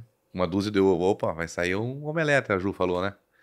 Aí ela falou assim, mas até o ovo vai subir. Eu falei, lógico que vai. Vai. É milho, né? É, É o milho, claro, é o que ele come. É. É, Caramba, entendeu? é. Tudo gira. Então, assim, o cara fala assim: não, É ovo, uma- é, ovo é comida, vamos dizer, vamos usar o termo assim, com perdão da palavra: ovo é comida de pobre. É a substituição da carne. da carne, da mistura. Né? Mas vai, vai subir também. Sobe o milho, a galinha come milho e aí. É uma, é uma escada, né? Então, assim, não- o governo não tem culpa dessas coisas. Isso é o mercado. Não, e eu gosto desse ponto, porque a única solução seria aumentar o salário. Mas se aumenta Mas não salário, aguenta. quebra tudo. Entendeu? É difícil. É difícil, não. A balança, a balança ela, ela. Uns sobressaem mais, outros. É. Mas ela é. Ela é injusta. Ela é, ela, vamos dizer, assim, ela é uma escada, né? Mas tem vezes que o degrau fica um pouco mais comprido para algum setor. É. Desse jeito vai indo. E vai indo. É, e temos que ir. Vai fazer o quê? É o mercado, né?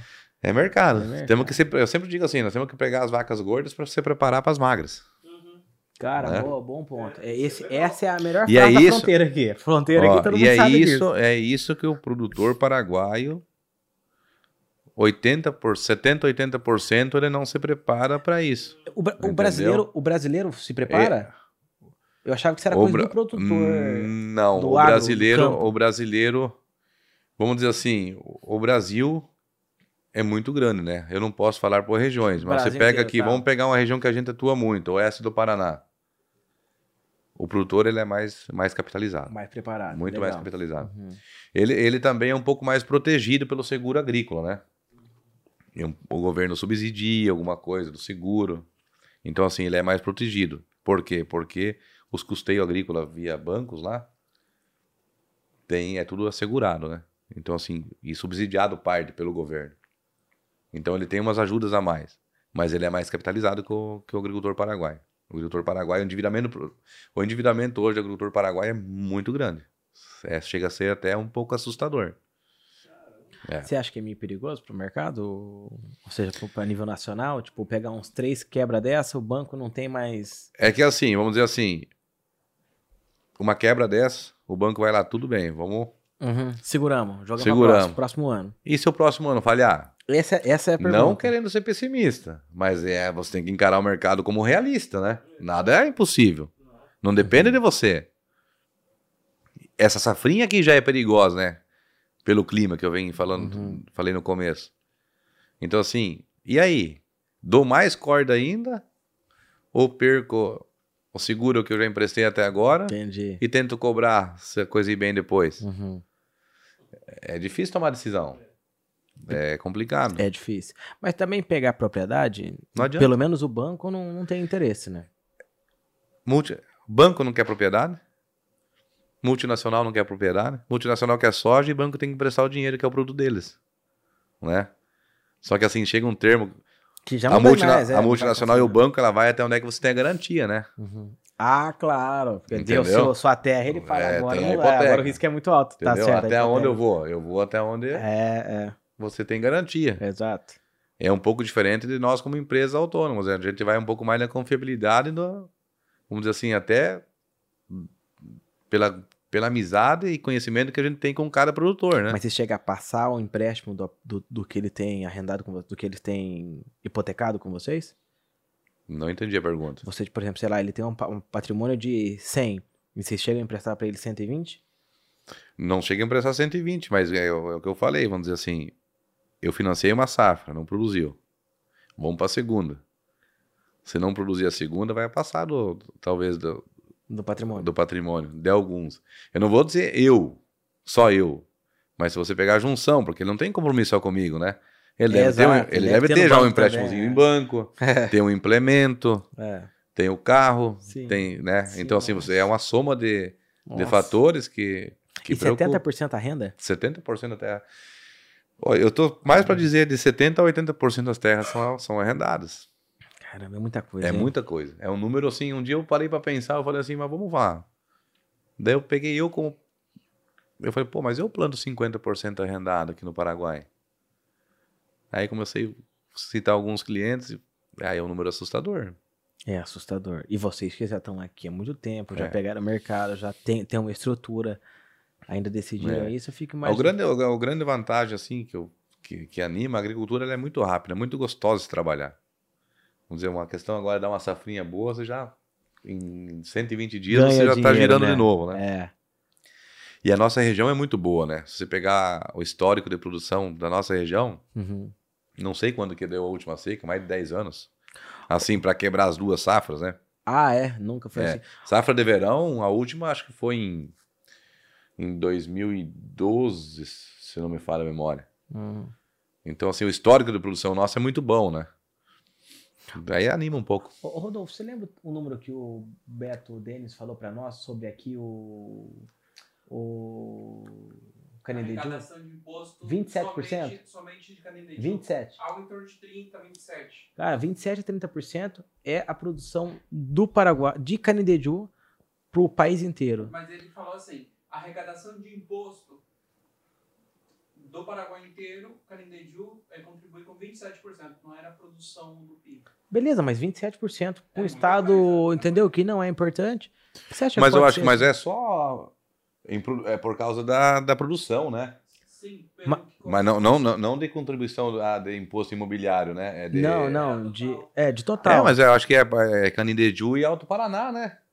Os estados mais produtivos. E, pô, então Canindeju não é um estado assim, eu acho, porque eu sempre escutei, ah, o Canindeju não tem eleitor, não tem eleitor, eu achava que não era tão importante. Pô, Canindeju é, o, sei lá, o segundo ou terceiro estado. depende importante pra mais quem não tem eleitor, mas país. produz. É, mas tem dinheiro, quem tem dinheiro é assim que, é assim que funciona Então, a você brincadeira. Você pega aí São Pedro, mas eu, eu acredito que veja, vem por aí. Até um número interessante, eu vou dar uma olhadinha amanhã. A Capeco tem esses dados aí. Hum. Mas é, Alto Paraná, Canindeju, parte de São Pedro, daí Pilar lá embaixo, bastante em parte de arroz, essas coisas, né? Estão crescendo é. na soja também. É. Tava no evento do Banco do Brasil. Você sabia que o Banco do Brasil fez 80 anos no Paraguai? 80 anos no Paraguai, caramba. Daí eu pensei assim, quando que eles entraram, né? Na Ponte da Amizade, mas a Ponte da Amizade foi em 60, né? Eles entraram em 40. 42. Uhum. 42, o que que tinha nesse Paraguai aqui? É. Deve ser na era Stroessner, né? Acho que antes, não é? O Stroessner foi, foi Não, depois, Stroessner né? foi agora, é, tipo assim, É. 60 por aí, né? É. 60? 89 teve 30 60? anos de poder, É? então faz as contas aí. É. É, 89 menos 38. É, 50. Foi 60 que... Eles entraram antes, hein? É, 60 era Stroessner, então antes, É. Banco do Brasil. Aí tava os produtores de arroz lá, tava até o... Foi aqui no Paraguai. Foi Você em tava. Assunção. É, tava oi- oito, por, oito produtor do Paraguai, oito dez pro, produtor do Paraguai é responsável por 60 a 70% da produção de arroz do Paraguai. É sempre assim, né? Será que é meio que monopolizado o negócio ou não? É. É sempre assim. O mercado sempre tem uns monstros, né? Interessante, Mas a né? soja Chamou também. Tem uns caras fortes aqui. Aquele faveiro também é um monstro aqui dentro, né? É, só que hoje ele arrenda, né? A maioria das propriedades ele dele, né? arrenda, é verdade. Ele arrenda tudo. O É, faveiro hoje em, em áreas no Paraguai é- deve é impressionante. É, é forte demais. Mas ele plantava muito antes. Plantava muito. ele né? parou e começou a arrendar. Eu não sei se ele toca para área própria hoje, não desconheço esse dado, mas ele arrenda, assim, a maioria das propriedades é arrendada, né? Ele não tem boi lá no Chaco, lá Tem. perto de vocês? Tem, ele tá perto de La Pátria, É. perto, nossa, uns 40 quilômetros. Tem um confinamento lá de 50 mil bois. Coisa mais linda. É uma cidade. É uma cidade lá no meio do Esse ele toca. Esse ele toca. Esse é o xodó dele, na verdade. Ah, né? é? Xodó de 50 mil boi. É. Ah, legal. Básico, Ah, né? Deve ser um cara interessante. Ele quer levar a 100, né? Ele quer. Ele disse que o sonho dele é colocar o próprio frigorífico, né? Eu não sei se ele vai chegar ao Faveiro. Deve estar com uns 80 e lá vai pedrada. É. Bom, um um frigorífico é um negócio, é um, começar um negócio novo, É, né? começar um negócio novo. É um negócio novo, tem que ter uma Aí experiência. tem que ter. Tem Falando que em ter um- frigorífico, como é que tá o frigorífico ali em Catuetê? Então, Catuetê foi feito uma. A gente passou a maioria das partes das ações para o Concepción, né? Ah, o Concepção. É, Concepción. E é para um ano e meio mais ou menos, é para estar batendo. Essa é aí, agora Só sai do é- papel. É porco, né? É porco. Legal. Agora sai do papel. O que, que que tem? Que, que, já, que nível que tá hoje? Já, já tem a obra? Já Não, hoje tem o terreno, né? o terreno? Aí a parte do, do escritório, da recepção, tudo, tudo prontinho. A parte da licença ambiental tá tudo pronto. É, Uhum. Até algumas marcas já, a gente também já tinha criado. Mas assim, eu sempre, eu sempre conversava, ó, nós temos que ter alguém forte para nos apoiar, né? Porque assim, vo- vontade a gente tem. Só que a gente não é do ramo. Tem que Né? entender do mercado. Tem é que entender difícil. um pouco do mercado. E eu, vamos dizer, não tenho, não é que não tenho tempo, mas eu já tenho meus de negócio, e, é, cara, e não é coisa. fácil você, você não é você, não é você só montar o frigorífico, você já tem que ter uma comercialização da uma comercialização da carne, um mercado lá É. fora, Um começo, um começo, meio e começo. fim, exatamente. entendeu? Aí você bota um frigorífico que vai brigar com os grandes de início, Hum. você pode ter algumas alguns probleminha na- no, no- no trajeto aí. Aí foi uma conversa que teve de, de fazer essa junção e o, o Jefferson conversou com muito amigo do Jair, falou Jair, vamos colocar em Caduetê? Aí ele falou, deixa eu analisar. Veio olhar, gostou do lugar. E se ele, na verdade, se ele pensar bem e não é por nada que ele vai vir, se nós passar pro outro lado do rio aqui, nós somos um espelho do oeste do Paraná, né? Temos milho, temos soja, É, temos que produzir a carne. É. Então tem verdade. tudo para dar certo. É verdade, cara. É Entendeu? verdade. Então, mas você pega aí Marechal, Toledo, Cascavel, é, pega Santa Catarina aí, Chapecó, Xanxerê, cara, esse é o Palotino, Palotina. entendeu? Então, É. assim, na parte de aves, é, suinocultura, vaca de leite, piscicultura, é, né? verdade, verdade. Piscicultura tá crescendo um absurdo no Brasil. Tá mesmo. Então, assim, cara, é só. Eu acho que assim, nós temos que apostar no- na parte industrial, nós temos que agregar valor ao nosso produto, né? Hum. Com certeza, com E certeza. é o que nós temos aí. Temos, temos a comida, temos que fazer a carne, só isso. E vai dar certo. Agora dar sai, certo, sai do papel. Eu, eu acho que em um ano e meio por aí é pra começar a bater. Você sabe que ele, ele é do frigorífico, do ramo do frigorífico, desde que o meu pai. Ele é amigo do meu pai de anos. Esse cara do Concepção, o Jair. É, o Jair, eu conheci ele agora. Na verdade, só conversei duas vezes com ele até hoje. Foi quando ele veio pra cá, que eu, eu fui buscar no aeroporto. E aí, quando a gente se encontrou em Assunção pra fazer um Fechar. negócio, pra fechar o negócio. Já foi duas vezes.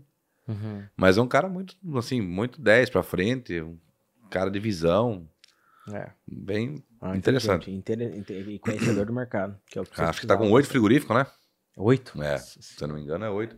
E já tá atuando no, no mercado brasileiro. É. Tá, em- tem Bolívia, né? Tem aqui, Bolívia, É, eu acho que é Brasil. Brasil. Inaugurou há pouco tempo agora aqui em Iporã, acho que é. Iporã? Acho que é Iporã aqui no Mato Grosso. Não. Não, Iporã é. É, é Paraná. Pra cá de Anambá e interior tem uma cidade parecida com o nome de Iporã. É... Ibiporã. Não, não. é- é- Iporã é aqui. É. E Biporã também é Paraná. É. Iporã é perto de Londrina. Mas é pertinho aqui, eu sei que é pertinho. Ju- Justo no dia que, que nós fechamos o negócio aqui, aqui, o presidente da. da- o, acho que o vice-presidente veio pra inaugurar essa obra aqui. O Jair não veio, ele veio pra cá. Quando come- começaram a bater aqui. O vice-presidente. Do grupo do, do Concepción. Caramba, É. legal, legal. Legal. Ah, mas são um grupo muito forte. São Acho que estão com 30% no mercado da carne no Paraguai, né? muito forte. E aqui tem monstro, né? Tem Friboi, Marfrig. É. E o cara. ainda é-. E, e me conta um pouco da, da história da, da Rafaele, do- Do seu pai? Seu pai que veio pra cá primeiro. Você já era nascido ou não? Não, já, já. Já era nascido. Eu tinha um ano quando o pai veio pra cá. Vocês são de O pai é de Toledo. Toledo. É. E a mãe era de Marechal, né? Na verdade, Hum. quatro pontos, interior, interior de Marechal. Cara, assim. não conheço Quatro Pontes. E eu conheço aquela região toda ali, é bem uma cidade pequena. Ah, pra frente de Marechal. Quatro Pontes. Só que ela fica hoje, vamos dizer, fora da rota indo pra Toledo. É, é onde, tem, é onde você passa a polícia ali. Passa a em polícia em vez de. Você vai reto. Isso. Ah, eu isso. nunca fui ali. Ali cara. mesmo. Eu sempre tive curiosidade de saber o que, que tem ali. É, é a capital da longevidade do Brasil. Ah, é? O pessoal lá vive muito. É, Quatro Pontes. quatro pontos. Pouca gente também, né? Bastante alemão. É. E aí veio pra cá Daí o pai, veio, o pai veio em 85 85. pra cá. Ainda tinha sete quedas.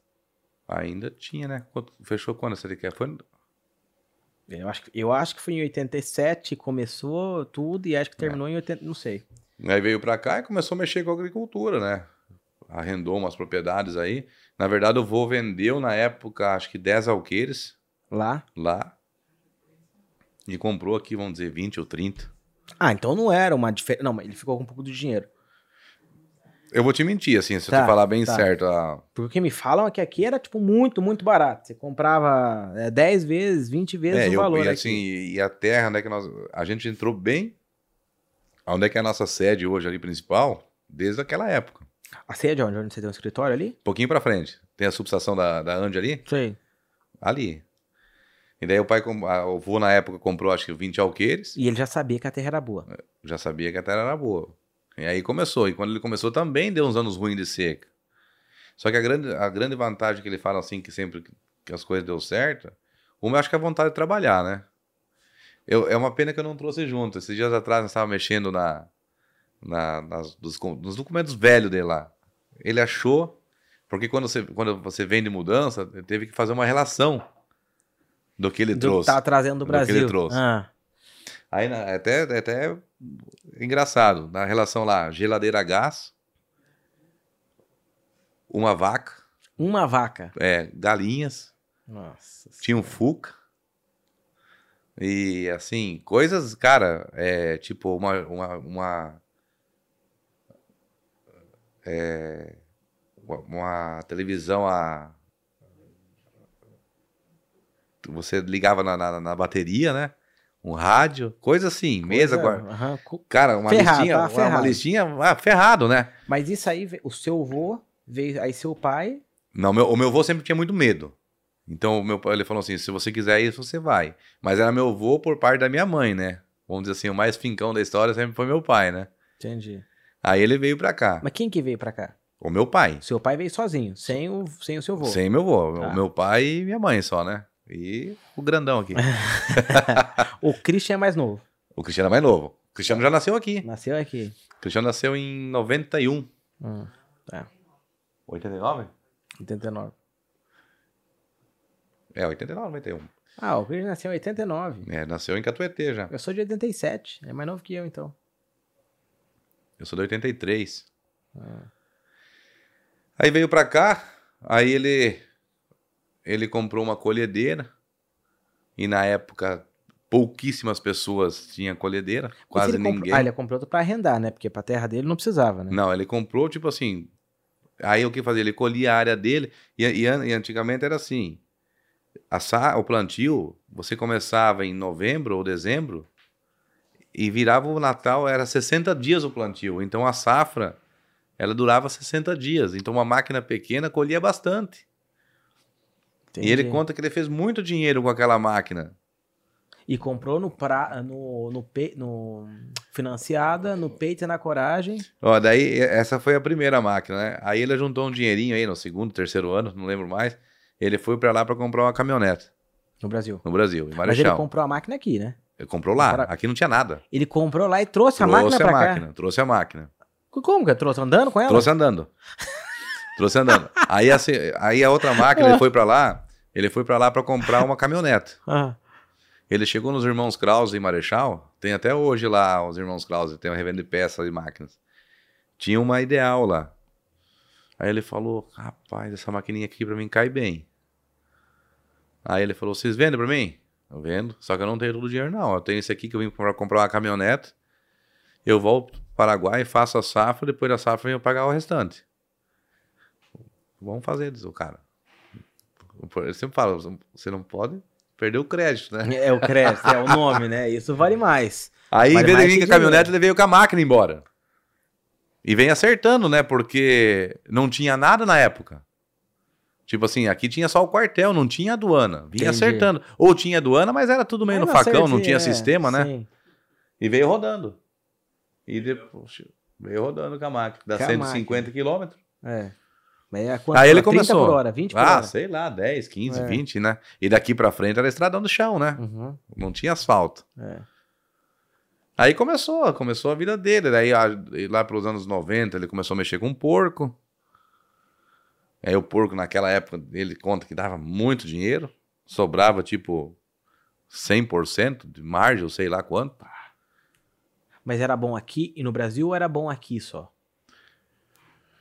Ah, o mercado brasileiro deveria ser bom lá também, né? Porque isso anda meio junto, né? Mas ele já tinha experiência boa de lá, já trabalhava bem lá, já conhecia o mercado lá. No porco não, foi No algo porco, novo pra não. ele. Foi ele, algo ele começou, ele começou. Se você quiser responder, fica à vontade, cara. Deixa eu só atender com o Gustavo não, aqui, fala depois aí, você corta fala isso aí. aí. Não, não tem problema não, a gente tá aqui, tá em casa. Esse aqui deve ser alguma coisa do mercado, deixa eu ver com ele. Eu opero Chicago. Ah, é? É. Puta. Gostei, hein? Vamos ver. Vamos ver as novidades do mercado agora. Aí eu tenho ordem. Eu... Que tal, Gustavo? Olá. Olá. É que eu tenho ordem lançada, o mercado recuou muito hoje.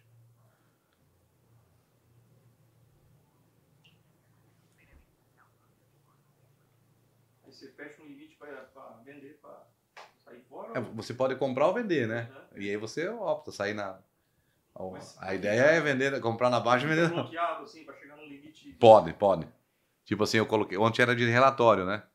Aí eu tinha colocado uma opção de compra, porque se o relatório ia sair muito otimista em produção, o mercado podia corrigir o, o que ele tinha subido, né? Por, por causa do clima. Mas aí o USDA saiu com um relatório neutro, o mercado ficou meio que na, na- neutralidade. Você coloca as ordens para mercado futuro. Mercado futuro. Futuro é tipo mês que vem. Ou É, futuro, hoje, futuro, agora, por exemplo, eu tô operando maio, né? Maio. Operando no mercado maio, né? Aí você pode colocar também a ordem tanto como para. Olá, Gustavo. Mantendo mais essa ordem, sem nenhum problema. Eh, depois eu estou indo na pequena reunião e te llamo assim que salgo ou manter essa ordem e deixar sem stop, sem nada. Aí você pode colocar uma ordem de entrada do mercado, um stop e uma saída, né? É normal. Mas agora, Chicago lá tá de. 10 horas abre o noturno. Lá tem à noite. Tem. De madrugada eles trabalham? De- Aí eu não sei se tem gente operando ou porque a bolsa no- na China abre essas horas e ele já trabalha tipo um mercado noturno. Que tenso, É. hein? Porque eu já. Eu já É, o mercado, o mercado Chicago ele fecha às 4h15. Do Paraguai. Ele, ele fecha às 4h15, 4h20 Hum. e 10 horas da noite ele abre. Aí eu acho que 9 horas da manhã ele fecha um período e 10 e meia abre de novo. Pá, é quase 24 horas. É. Só que daí as empresas, as empresas aqui. É, mas deve ser o quê? Lá, tipo, deve fechar 4, deve ser 6 lá, entendeu? Deve ser duas horas de diferença. É. Tipo, deve eu- as- abrir às 10, deve ser meia-noite, alguma coisa assim. Aí as empresas aqui atuam geralmente no mercado diurno só, né? Que é das 10h30. Não, das 11h30, perdão. 11h30. Às 11h30 às 4h20. 4h15, 4h20. E se você operar na bolsa, daí é, 20 é quando tá trabalhando, né? Cara, que dureza, hein? Porque. E a bolsa abre agora às 10 horas, daí por isso ele mandou mensagem. Eu, eu seguro a ordem de, de- Eu tenho uma ordem a 1530, né? O mercado tá 1560, eu acho, uma coisa assim. Aquela cidade que você perguntou aí, Itaporã, é conhecido como cidade do peixe no Mato Grosso. Bah, pode ser. Coloca Eu- aí frigorífico numa cidade. Mas é outro nome aqui, né? Vai ser outro nome. É. Tem outro nome. Mas e aí ele Então, veio, daí o pai veio pra porco. cá e, e daí ele começou com porco. Daí depois do porco também ele continuou com porco e começou a mexer com trator esteiro, né? Que na verdade era tudo mato. Mas cheio de brasileiro já trabalhando. Sim, tinha muito madeireiro aqui, né? Madeireiro, É, madeireiro. tinha muito madeireiro na É região, né? verdade. Paraguai, acho que deve ter exportado É, O que, que foi de madeira pro Brasil aí para outros lados deve ser um Uhum. absurdo, né? Região muito rica em madeira aqui na época. E daí em, em 80. Em, deixa eu ver agora, 25. Em 94, eu acho que foi quando ele. Porque assim, o pai era representante, quando ele mexia com porco, ele era representante da FATEC. FATEC é um. É um núcleo para você fazer a ração, né? Tipo, você tem. Você tem o milho, você tem o farelo e você tem que ter um núcleo, né? Uhum. E ele era representante da FATEC aqui pro Paraguai. Aí ele abriu tipo uma veterinária. Tanto é que hoje a gente tem até o costume de falar ainda assim. Às vezes fala, eu vou na veterinária. Né? Mas não é mais veterinária, né? Entendi. Ele vendia produtos veterinários para suinocultura, para outras Uhum. coisas. E aí então ele começou. Ele começou também com a parte de agrícola, né? E foi quando ele, ele alugou o silo lá, era alugado no começo, que era do finado Fernandes. Lembra do Astério Fernandes? Não, cara, nunca ouvi falar. Não. Então, daí ele alugou aquele silo dele e começou. Começou. Depois ele, ele comprou e aumentou. E, e você começou a trabalhar com ele com quantos anos? Cara, depois. Na verdade, assim, quando. Quando. Esses dias até eu fiz uma brincadeira. Quando caiu a. As to... Quando derrubaram as torres dos World Trade Center, 2001. eu tava aqui no Carlos Erendaguê, Sei, eu, cara. no Carlão, Aham. tava dentro da, da sala dele. Da sala dele Eu fazendo falei pro meu já. amigo, tava eu, o Saulo, falei assim, quando caiu as torres, eu tava lá na Erandaguê. Ele falou, o que você tá fazendo lá? Falei, câmbio? Mas que idade você tinha? Falei, sei lá, uns 13, 14 anos. Nós se dirigia, Catuetê não tinha banco. E tinha o Banco do Paraná aqui no Salto. Aham. Eu vinha todo dia pra cá. Todo Estrada de dia. terra. Não, acho que já era asfalto, né? Não, 2001 não, não foi, não foi 2007. Ah, não. Não, Era já tinha até- asfalto já. Era acho que Curuguati pra Assunção É, de, não de tinha, né? Catuetê, eu acho, ou de Curuguati pra Cruz, frente. É, é. que não tinha. Mas é pra verdade. cá já tinha asfalto. De eu Cruz vinha, Carolina, é, né? Eu vinha, eu de vinha duas, uma ou duas vezes por dia. Todo santo dia. E trazia dinheiro, trazia cheque. Não era aquele volume, mas mexia com dinheiro, E né? também não tinha perigo, né? Não, mas naquela época não, tinha perigo, Sei lá, né? cara. Aí, aí o cara, o Piazão falou assim, mas por isso que você é assim, mas desde esses- desde essa, essa idade já, você nem carteira não tinha. Eu falei, mas naquela época nem pedia. Nem pedia. É. Era o Michael, né? Era o Michael. Todo mundo já conhecia o Michael, né? Aí, não por isso, né? Mas acaba Mas todo- conhecendo também, É, né? todo mundo se conhece. Cidade pequena, todo mundo era amigo. E que controle tinha naquela época? Uhum. Aí, aí eu tava, daí eu, eu já ajudava o pai a fazer uns corre, vamos dizer assim. Aí depois eu fui fazer faculdade em Toledo. Daí eu conheci minha gatona lá, né? Ah, vocês se conheceram em já conhecia já, né? Em 2002? 20 anos. então.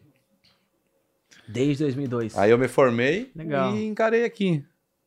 E, e aí o pai me- E ela já veio junto. Na Ju ficou acho que um ano e meio ainda pra terminar a faculdade, né? Dois anos. Ah, ela era, ela era, entrou no curso mais novo. Ela entrou um ano depois e ela era um, E era uns cinco anos. mais. É. Ah, entendi, entendi. Aí ela ficou estudando e eu vim pra cá. Na verdade, os pais dela eram de Toledo, né? E aí eu comecei a trabalhar com o pai. Ele me deu credibilidade, vamos dizer assim. Não, mas você sempre trabalhava, mas você era meio que Sim. secretário, mas tipo, ali na, na, na pegada da soja, porque é um É, trabalho meio não, duro. cara, eu sempre falo assim, é, é, você tem que ter uma jogada, né? Você comprar e vender. Eu já cheguei a fazer com, porque nós temos um silo só, né? A gente só atua em Catuetê, né? Eu já, fazei, eu já fiz um ano 1,5% da produção de soja do Paraguai. Caramba. Nós compramos 135 mil toneladas de soja o ano que o Paraguai fez 9 milhões. Com uma só planta. É bastante para um, Bastante, é, é muito, é um volume muito interessante, né? Então, assim, e, e- e um cara um dia falou assim: feliz do pai que tem um sucessor, não um herdeiro, né? É, cara. É, Então, assim, você tem que gostar do que faz. Eu gosto do que eu faço. é. E deu certo, tanto é que eu- hoje não, já faz acho que cinco anos, o pai nem fica mais no escritório. Ah, vai pra Bahia, vai pro Chaco, ele tinha comprado em Roraima.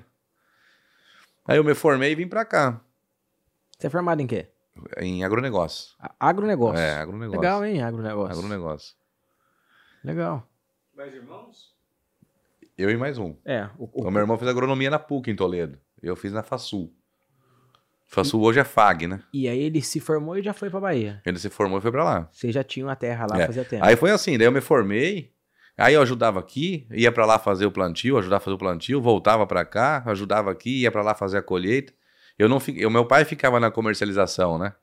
Ele não entregou logo a, vamos dizer assim, a, a cadeira Ah, pra mas mim. também tá certo, né? Até pra É, somar, é, né? aí fui pegando o jeito, fui pegando e. Cara, isso aí acho que. Eu não lembro assim quando foi que eu. Eu lembro um dia que eu falei pra ele assim, ô. você tem que deixar assinar cheque, filho.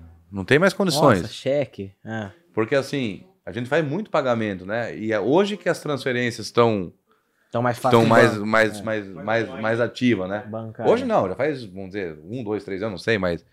Aí era assim: precisava pagar uma coisa, corre atrás do pai pra pegar uma assinatura. Ou deixava cheque assinado e acabava a sua de cheque, aquela bagunça. Um dia eu falei pra ele, cara, você tem que me deixar assinar cheque, senão eu vou- cheque, senão eu vou ficar louco. Hum. Aí ele falou, vamos ver. Daí depois de um tempo ele deixou. É, mas pelo menos, assim. Porque o cheque aqui no Paraguai tem valor, né? tem va- aqui tem valor, é diferente de lá, isso é, É, verdade. no Brasil, o cheque é, perdão É da nada, palavra, é igual é. um papel higiênico. É, aqui o cheque tem valor. Aqui Tem se valor. cancelou tua conta é dois anos, filho. É. É, mas o, é, um sucessor, assim, tem que lutar pra conquistar o espaço, Tem né? que, tem que. É, não, não, é, não tem que ser de ba- bra- é, bandeja, né? Não Sim. pode dar, não. Tem que ser conquistado esse espaço. É, tem que ser conquistado e, na verdade, tem que ser com certo grau de responsabilidade, né? Porque você assumir, qualquer um, vamos dizer, vai assumir, mas você tem que levar a coisa à frente, né? E você acha que você tá conseguindo fazer dois sucessores aí também?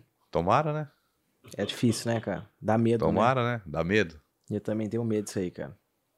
Tenho medo. Porque A se ele falar assim, não quero trabalhar, não quero, vou fazer o quê, né? Ferrou. É, cara, a gente, assim, na verdade, a Ju é bem mais durona que eu, né? Nessa parte. Hum. Mas não pode dar muita barda, não. Essa criançada tem que tratar meio no coice. Ah, não, No tem que ser coice. mesmo. Essa vai virar corte. Essa- vai virar corte. No coice. É, tem que ser. os patrocinadores vão cortar? Ah, Não, tem, é, Não, daqui mas a é, pouco não baixa. fácil, como é que é a. a- Ah, é, como que é o nome do negócio? Da, da- Adolescência? patrocinador de cinta aí pra aí. Daqui a pouco baixa. Como é que é o órgão que cuida assim? É. Conselho, Conselho tutelar. Baixa o conselho tutelar aqui e já corta tudo nosso patrocínio. É. é. Não, mas a gente fala no bom sentido, né? Sim, sim. É, sei lá, tem que. Tem que É. É. É, na verdade, na verdade assim, gente- até brinquei com o meu, o meu pequeno é mais ativo, né? É mais. Aí eu, a gente começou a colher ontem, ontem, uma, uma parcela, eu falei, vamos junto com o pai. Hum. Daí o pai, ah, o mais grande, não, eu vou ficar aqui ajeitando meus livros, não sei o quê. Eu falei, vamos junto, cara. Não, pai, eu fui esse dia e não aprendi nada. Aí eu falei, você acha que você não aprendeu nada, mas você aprende sem você perceber. É. Aí o meu grande não foi junto, e o pequeno foi junto. Cheguei lá de longe, eu já vi que o soja estava verde, né? E o pessoal colhendo. Daí o, o gerente estava no plantio, que estava ajeitando plantadeira. Eu vi porque o, o soja não, não tinha uma coloração bonita lá em cima da, da colhedeira, né? Liguei pro, pro operador, falei, cara, esse soja não tá muito verde? Ah, Mike, tá verde. Falei, você vai conseguir descarregar? Esse aí tava verde mesmo, né? Quando encostou a máquina para descarregar, eu olhei assim e falei, tá louco, mas por que, que vocês não param antes? Falei, olha aqui. Não, mas tá com 21 de umidade. Eu falei, esse aqui deve ter uns 40, não 21, né? Brinquei com o cara.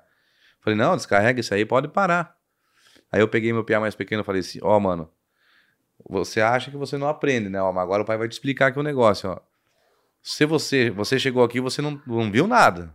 Porque ele chega lá e não tem o conhecimento. É. Eu cheguei lá, eu já vi que tinha coisa errada. Então você tem que vir junto para você aprender, para quando acontecer isso aqui, você sabe o que você está fazendo, né? É.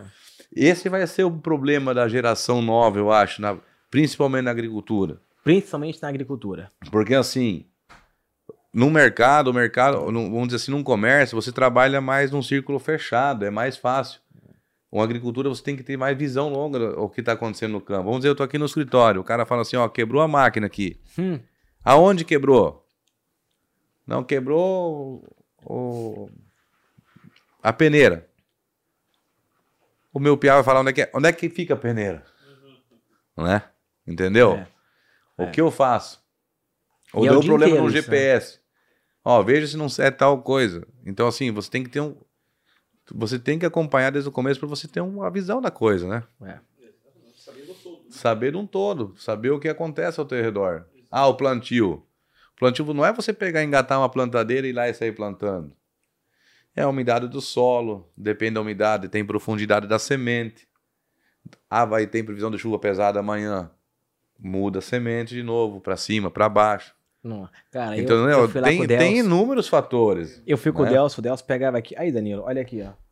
E eu olhava e falava, ah, e aí, você tá vendo? O jeito que tá. Eu, eu não entendo nada, eu nunca tinha, Não, eu nunca tinha é visto isso aí. na minha vida uma soja na mão. É isso aí. Tem que aprender, cara, tem que aprender. Mas você sabe. E você não é culpado disso. É eu porque você, o teu aprender, ramo é outro. focado em outra coisa, exato. Agora, meus filhos, não. Se eles querem seguir, o que eles têm que aprender o que, que é.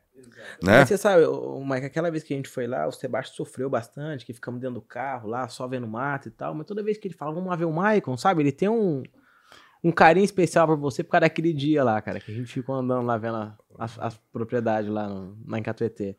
É, ou seja, sofreu, mas aprendeu, entendeu? Mas aprendeu, O que que né? é uma- O que que é uma fazenda, o que que é uma sorte, o que que é isso? Nunca E tinha sai, visto. cara, e o campo é gostoso. Gostoso, é gostoso. E larga ele, tipo assim, larga ele pescar um na Ah, beira de um rio. Eles gostam, eles adoraram. Se ele pegar o primeiro peixe, às vezes vira um pescador.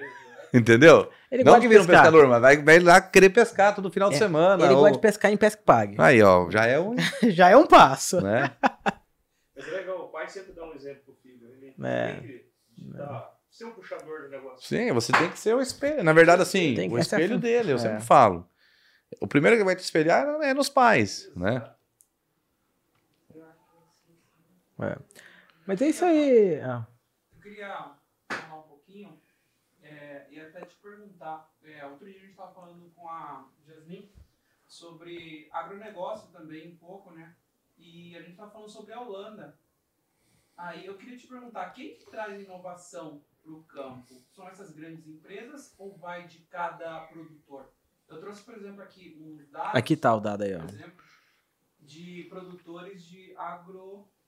Como é que se chama? É, agropecuários, mas produtores agropecuários do mundo. É impressionante o que, que a Holanda produz. E isso utilizando tecnologia. Isso já vem, já vem aqui para o Paraguai, para o Brasil, porque vocês estavam falando de é, produção por. Como é que se chama? É produção, né? Por alqueire. Por hectares. E olha o que, que eles produzem. Eles são 230 vezes menor que os Estados Unidos e produz é, 170 bilhões de dólares. E os Estados Unidos produzem 170. Eles produzem até mais do que o Brasil. E aqui, olha, por exemplo, aqui a área cultivada em hectares versus receita por hectare. A diferença do Brasil com a Holanda. Mas ali. é, essa receita. Coloca em cima, por favor, um pouquinho. Sim. Só para me ler o título da. Os maiores exportadores de produtos agropecuários. Será que isso inclui a parte Eu é posso. só de produção ou alguma Exato. coisa industrial? Eu também tô assim, achando que é alguma a coisa Holanda, industrial. Alemanha, Alemanha. e é. Itália é, tem muito, muita indústria, né? É. Ah, você diz. É, se Porque, é, se assim, é commodity, né? É, Não porque- seja só commodity, seja. Tipo, industrializado. Porque a. Holanda é muita, tem muita vaca de leite, né?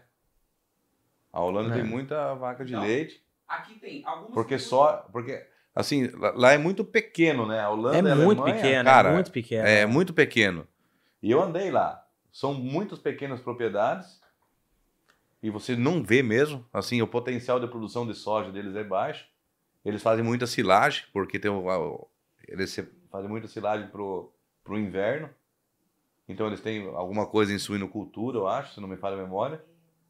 E a parte de vaca de leite, eu acho que são bastante de leite. É. E não sei se tem boi de corte, eu vou mentir.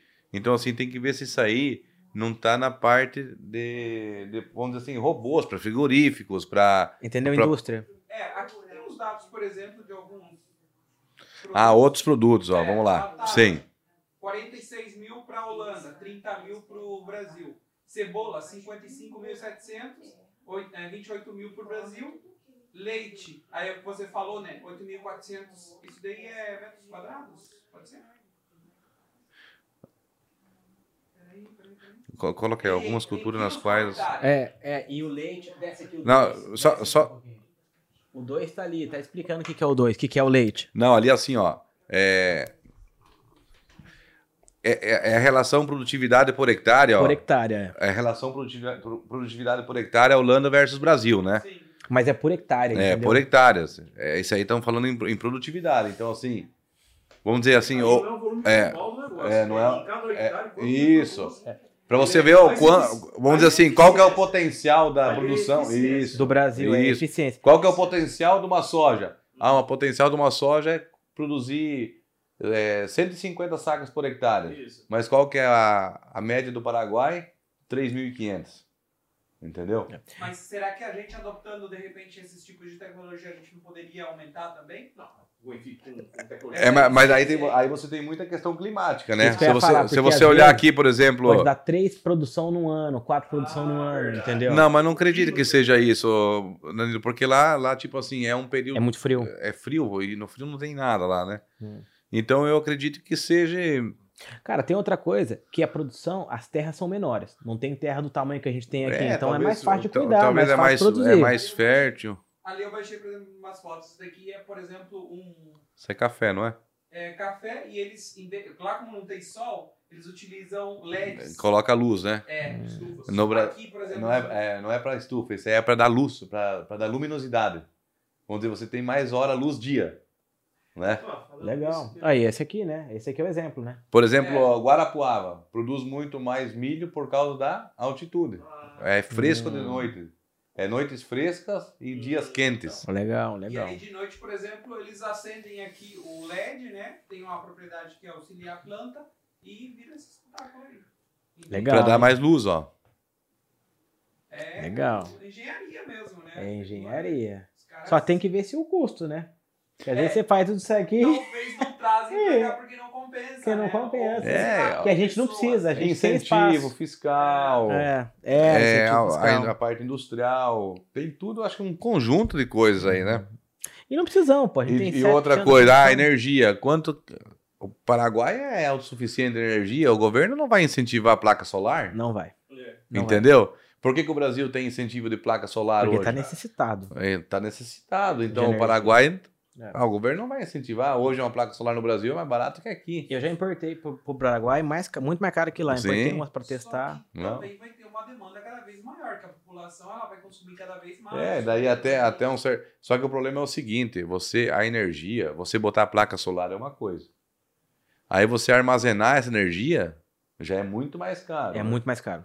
Esse que é o caro da coisa. produção Mesmo, né? É.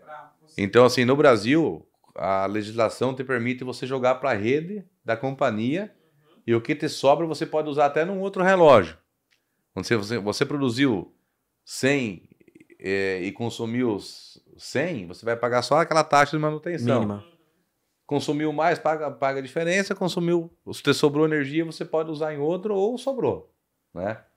Aqui no Paraguai você não consegue jogar na, na rede da, da companhia elétrica, vamos dizer assim. Uhum. Então daí você fica inviável uma coisa você usar só de dia e em dia nublado você produzia metade só.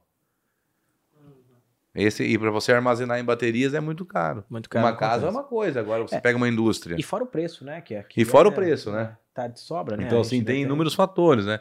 Agora, isso aí tem que, é um dado para você ver. Eu acho que, assim, talvez é potencial de produtividade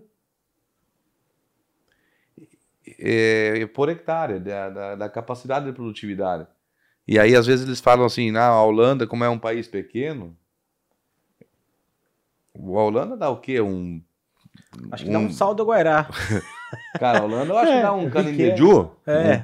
Um, um canindeju com, Será? com alto... para- Dá um terço do Paraguai, mais ou menos. Nossa, Não, ela é, é grande, assim, é... Então. Não, então por isso que eu falo assim, aí, aí como é que é uma micro-região muito pequena, pode ser se- que se destaca. A nossa média nacional de milho, por exemplo, vamos pegar o Brasil. O Paraguai também é um, é meio que a média é parelha, mas você pega o Brasil. O Mato Grosso, às vezes, é um, é um potencial, mas você pega um Guarapuava, tá quase nos índices americanos de produção de de milho, produção. né? Então é clima Aí vai fazer favorável. a, é, tem, aí vai fazer a comparação de Entendeu? Guarapuava com, com Então você Holanda. pega a média nacional é uma coisa. Entendi. Agora você pega só Guarapuava com Holanda, Entendi. Aí a briga. Assim, é- não, eu tô dando só uma ideia, não tô dizendo que é isso, Aham, né? Lógica. Entendeu? Não tô dizendo que é isso, teria que, que estudar para analisar, mas é dez- o Paraguai é 10 vezes maior. 10 vezes. É, então dá quase um estado, porque o Paraguai tem 14 estados, e 3 vai pro lado de cima lá, que é, tem 17, É. e 3 fica no Chaco. 406 vezes. Então dá um Canindeju mesmo. Vê, vê aí o tamanho do Candideju. Vê se você consegue achar o tamanho do Candideju. Canindeju é Cento e poucos mil hectares, acho que é. Candidejo. Ah lá, 14. É maior que Candidejo. Ele é 10, não é? A Holanda é Ele 10? 40. Mas mesmo assim é Ah, ele é 40. 114 bilhões de dólares de exportação. É muito, né, cara? É, mas esses países aí estão muito na nossa frente. E outra coisa, é aquele negócio que ele falou: zero mato, destruiu tudo, já não tem nada de. Nem rio não tem É, mais, mas- né? mas lá é- eu acho que é outras coisas. É, É, tem. Teria que. que, que Que aprofundar. Uma seca dessa, por exemplo, que deu esse ano, se tivesse a tecnologia ali. Mas depende do custo. Isso que eu ia falar. É, pra mim, é. eu tenho, tenho que ver analisar esses custos. Eu ainda acho que não. Compensa É, pra eles lá que é- eles estão necessitados, mas pra nós aqui não compensaria. E, ela aí, lá. e eles vão no extremo, né? Porque eles vão no extremo de produção, onde é que eles podem, né? É, onde é que eles podem? Nesse estado mesmo. E pra gente, sei lá, muito mais fácil trazer lá de, da Bahia, o frete de Bahia pra cá, do que fazer uma estrutura dessa. Entendeu? Numa seca dessa. É, e, e isso às vezes é um erro do produtor aqui também.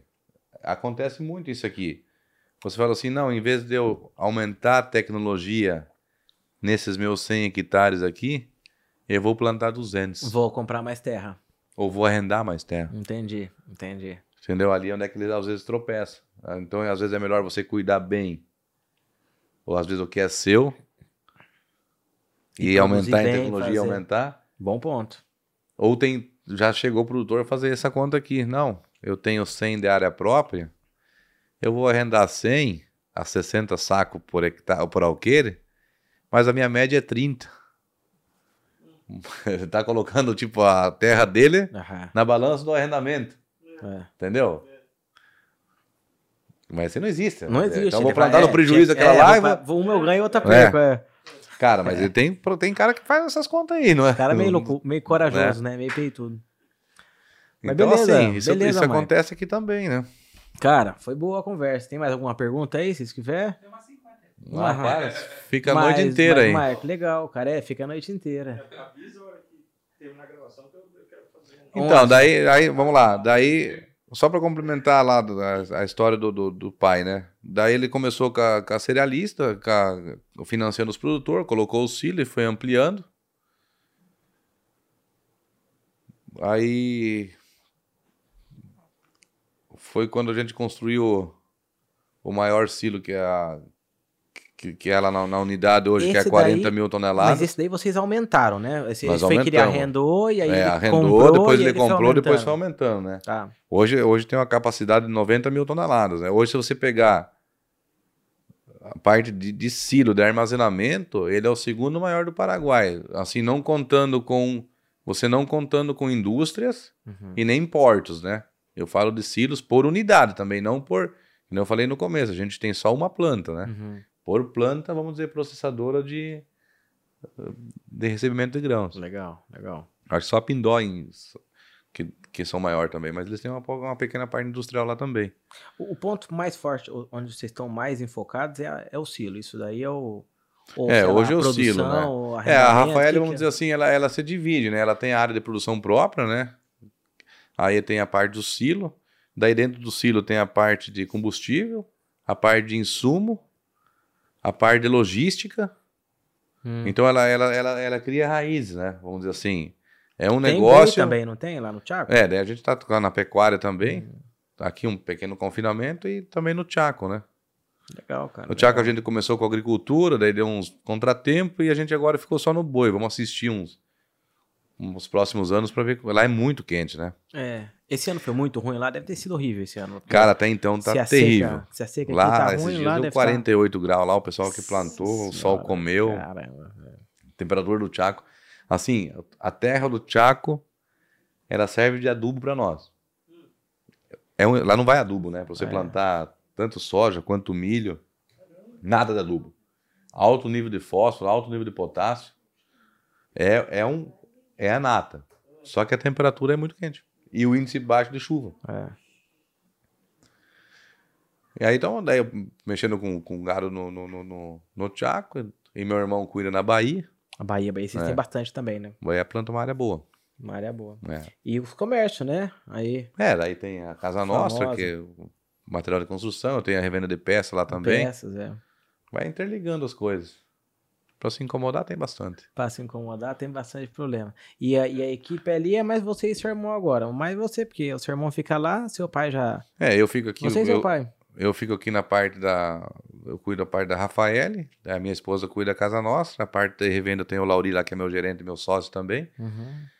Meu irmão cuida na Bahia e meu pai fica nos corre, né? O pai é mais no, lá. no, vamos dizer, no operacional. Ah, vai para um, uma parte de irrigação. A gente tá começando agora com um projeto de irrigação na Bahia, né? Uhum. Vou implantar bastante pivô lá. E ele tá nesses corre aí. No Chaco também a gente tá com pivô. Tá com pivô. Estamos com pivô lá. Só que o Chaco, assim, não é todo lugar que você coloca pivô, porque tem água salgada Porque não embaixo, consegue né? pegar água, né? A, Água você- salgada. a terra de vocês tem Nossa, água. tem água doce. Tem água Legal. doce. É. Me falaram que assim, um lado tem água e na, Cara, é na mesma fazenda do lado você- não você- tem. Às vezes você fura um poço aqui, um poço, um poço teste, vamos dizer, da água doce. Você vai furar outro no lado, pode dar água salgada. E diz que tem petróleo lá, então bom ficar esperto também. Tomara, né? Tomara que estamos em cima lá. Aí compra uma terra, sai petróleo no que Ah, teve uns estudos lá, né? O Chaco agora vai ter um, um dos maiores projetos de parte. Pare, Parece-me que no Chaco liberaram jogar energia solar para a rede da Ande, Igual o Brasil. igual o Brasil. Porque lá tem muito problema de energia hoje. É, até pra levar o cabo, tudo é, É, mas, já caro, te- né? mas já tá tudo instalado, né? Mas pela distância, há muita é, altas e baixas. Ah, entendi. Eles têm um projeto muito grande lá de, de, de, de placa solar que vão jogar na, É. na, na rede da Ande e vão, vão fazer mais ou menos o mesmo sistema, né? Só que tem que fazer injeção fiscal pra importar a placa, senão não vai compensar. Cara, não sei não se não é um projeto do aí, viu? Porque ele vai, ele tá com muito pivô lá pra meter boi debaixo do pivô. É o boi irrigado. Nossa, isso E eu nunca é, nem vai- soube desse projeto, funcionar. isso aí. Mas isso existe?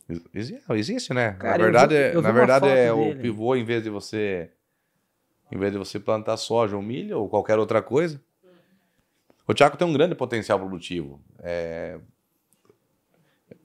Cebolinha, alho. Você vai, você vai escutar muita coisa do Chaco ainda. Como, esse, como é que é esse pivô? O pivô é irrigação. É irrigação, é tipo um cano que joga É, só, entendeu? É, ele tem, um, ele, tem um, ele tem uma parte central e um braço que gira, né? Não, mas tem uns outros que é tipo um, um, Só um que ele- carro assim que vai com as rodas e, e vai jogando, né? Também tem esse, né? É, existem vários tipos, né? Mas o mais, o mais vamos dizer assim, conhecido é o, é o mais comum é o, o redondo, né? E ele busca o subsolo dele.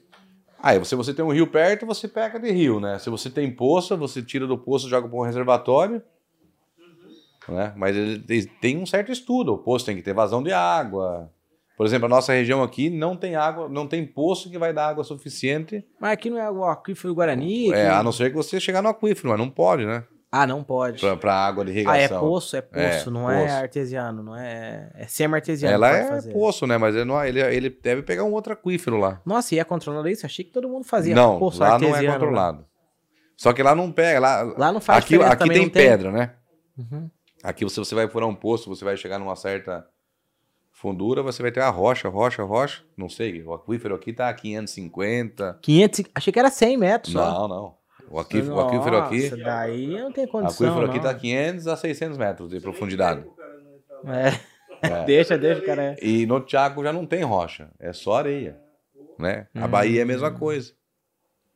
A Bahia fizeram um estudo agora, o pessoal da Daiba, eles contrataram uma empresa americana que os poços artesianos só liberavam cada a 2,5 km um do outro, Uhum. por causa do controle da água, né?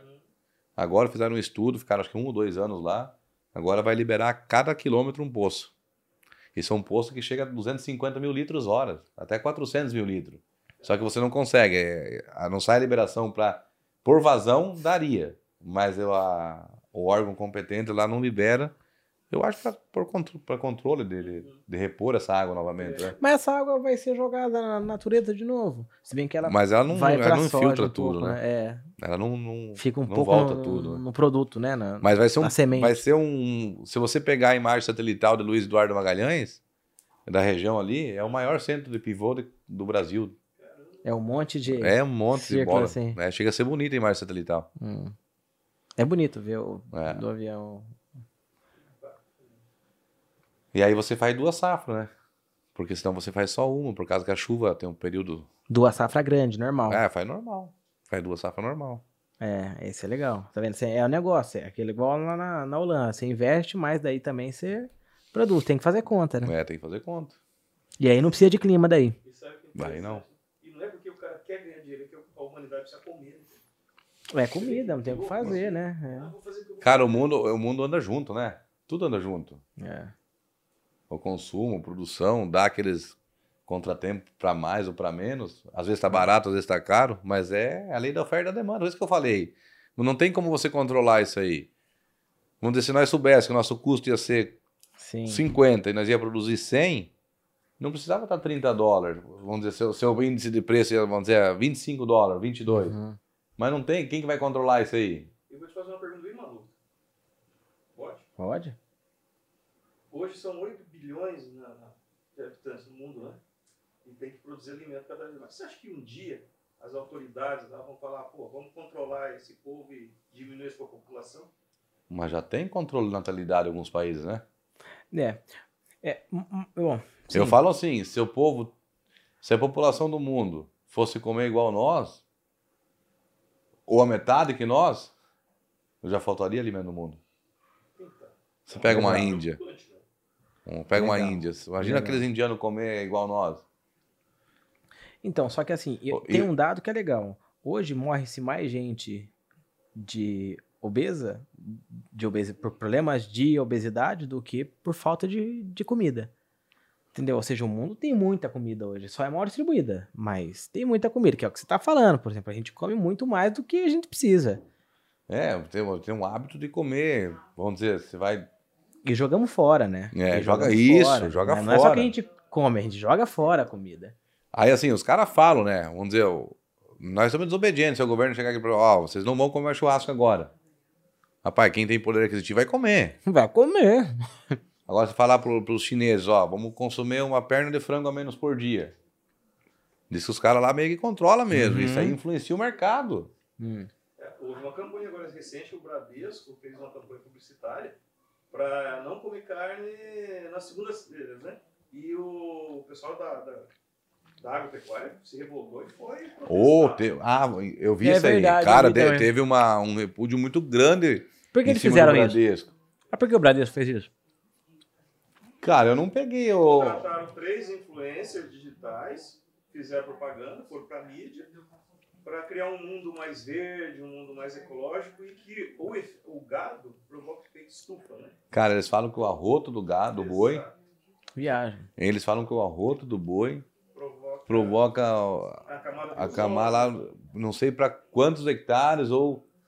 Mas, gente, eu sei E lá, isso isso aí. pode furar esse bloqueio e acabar dando um aquecimento que vai elevar as temperaturas da Terra. É. É gás metano. sim. É, então. E aí eles querem fazer. Mas Né, falando em comida, vamos comer então? Vamos jantar? Bora, estamos pronto. Mike, obrigado aí por ter vindo, cara. Vamos marcar mais umas Legal. duas, três, né? Pra nós continuar conversando, senão vamos ficar muito tarde aqui. Na- exato, exato. Ainda falta Eu- assunto. Estamos falando da Holanda lá, por que que produz tanto daquele jeito? É que aqui no Brasil o pé de milho dá com 2 metros de altura, né? O pé de milho deles é 10 metros de altura. É pequeno, Deve ser terreno, por isso, é. É, é como é que fala? Em, não é horizontal, é, vertical. O pé de milho tem 10 metros, então produz mesmo, né? Mas, cara, obrigado, obrigado aí. Foi muito boa a conversa. Eu acho que é um ponto que é muito importante pro país hoje e, e várias dúvidas para nós aí. Nós vamos ter que procurar um representante para inverter as cadeiras, né? Uma hora vamos entrevistar o Danilo. É, exatamente. coitado do Danilo.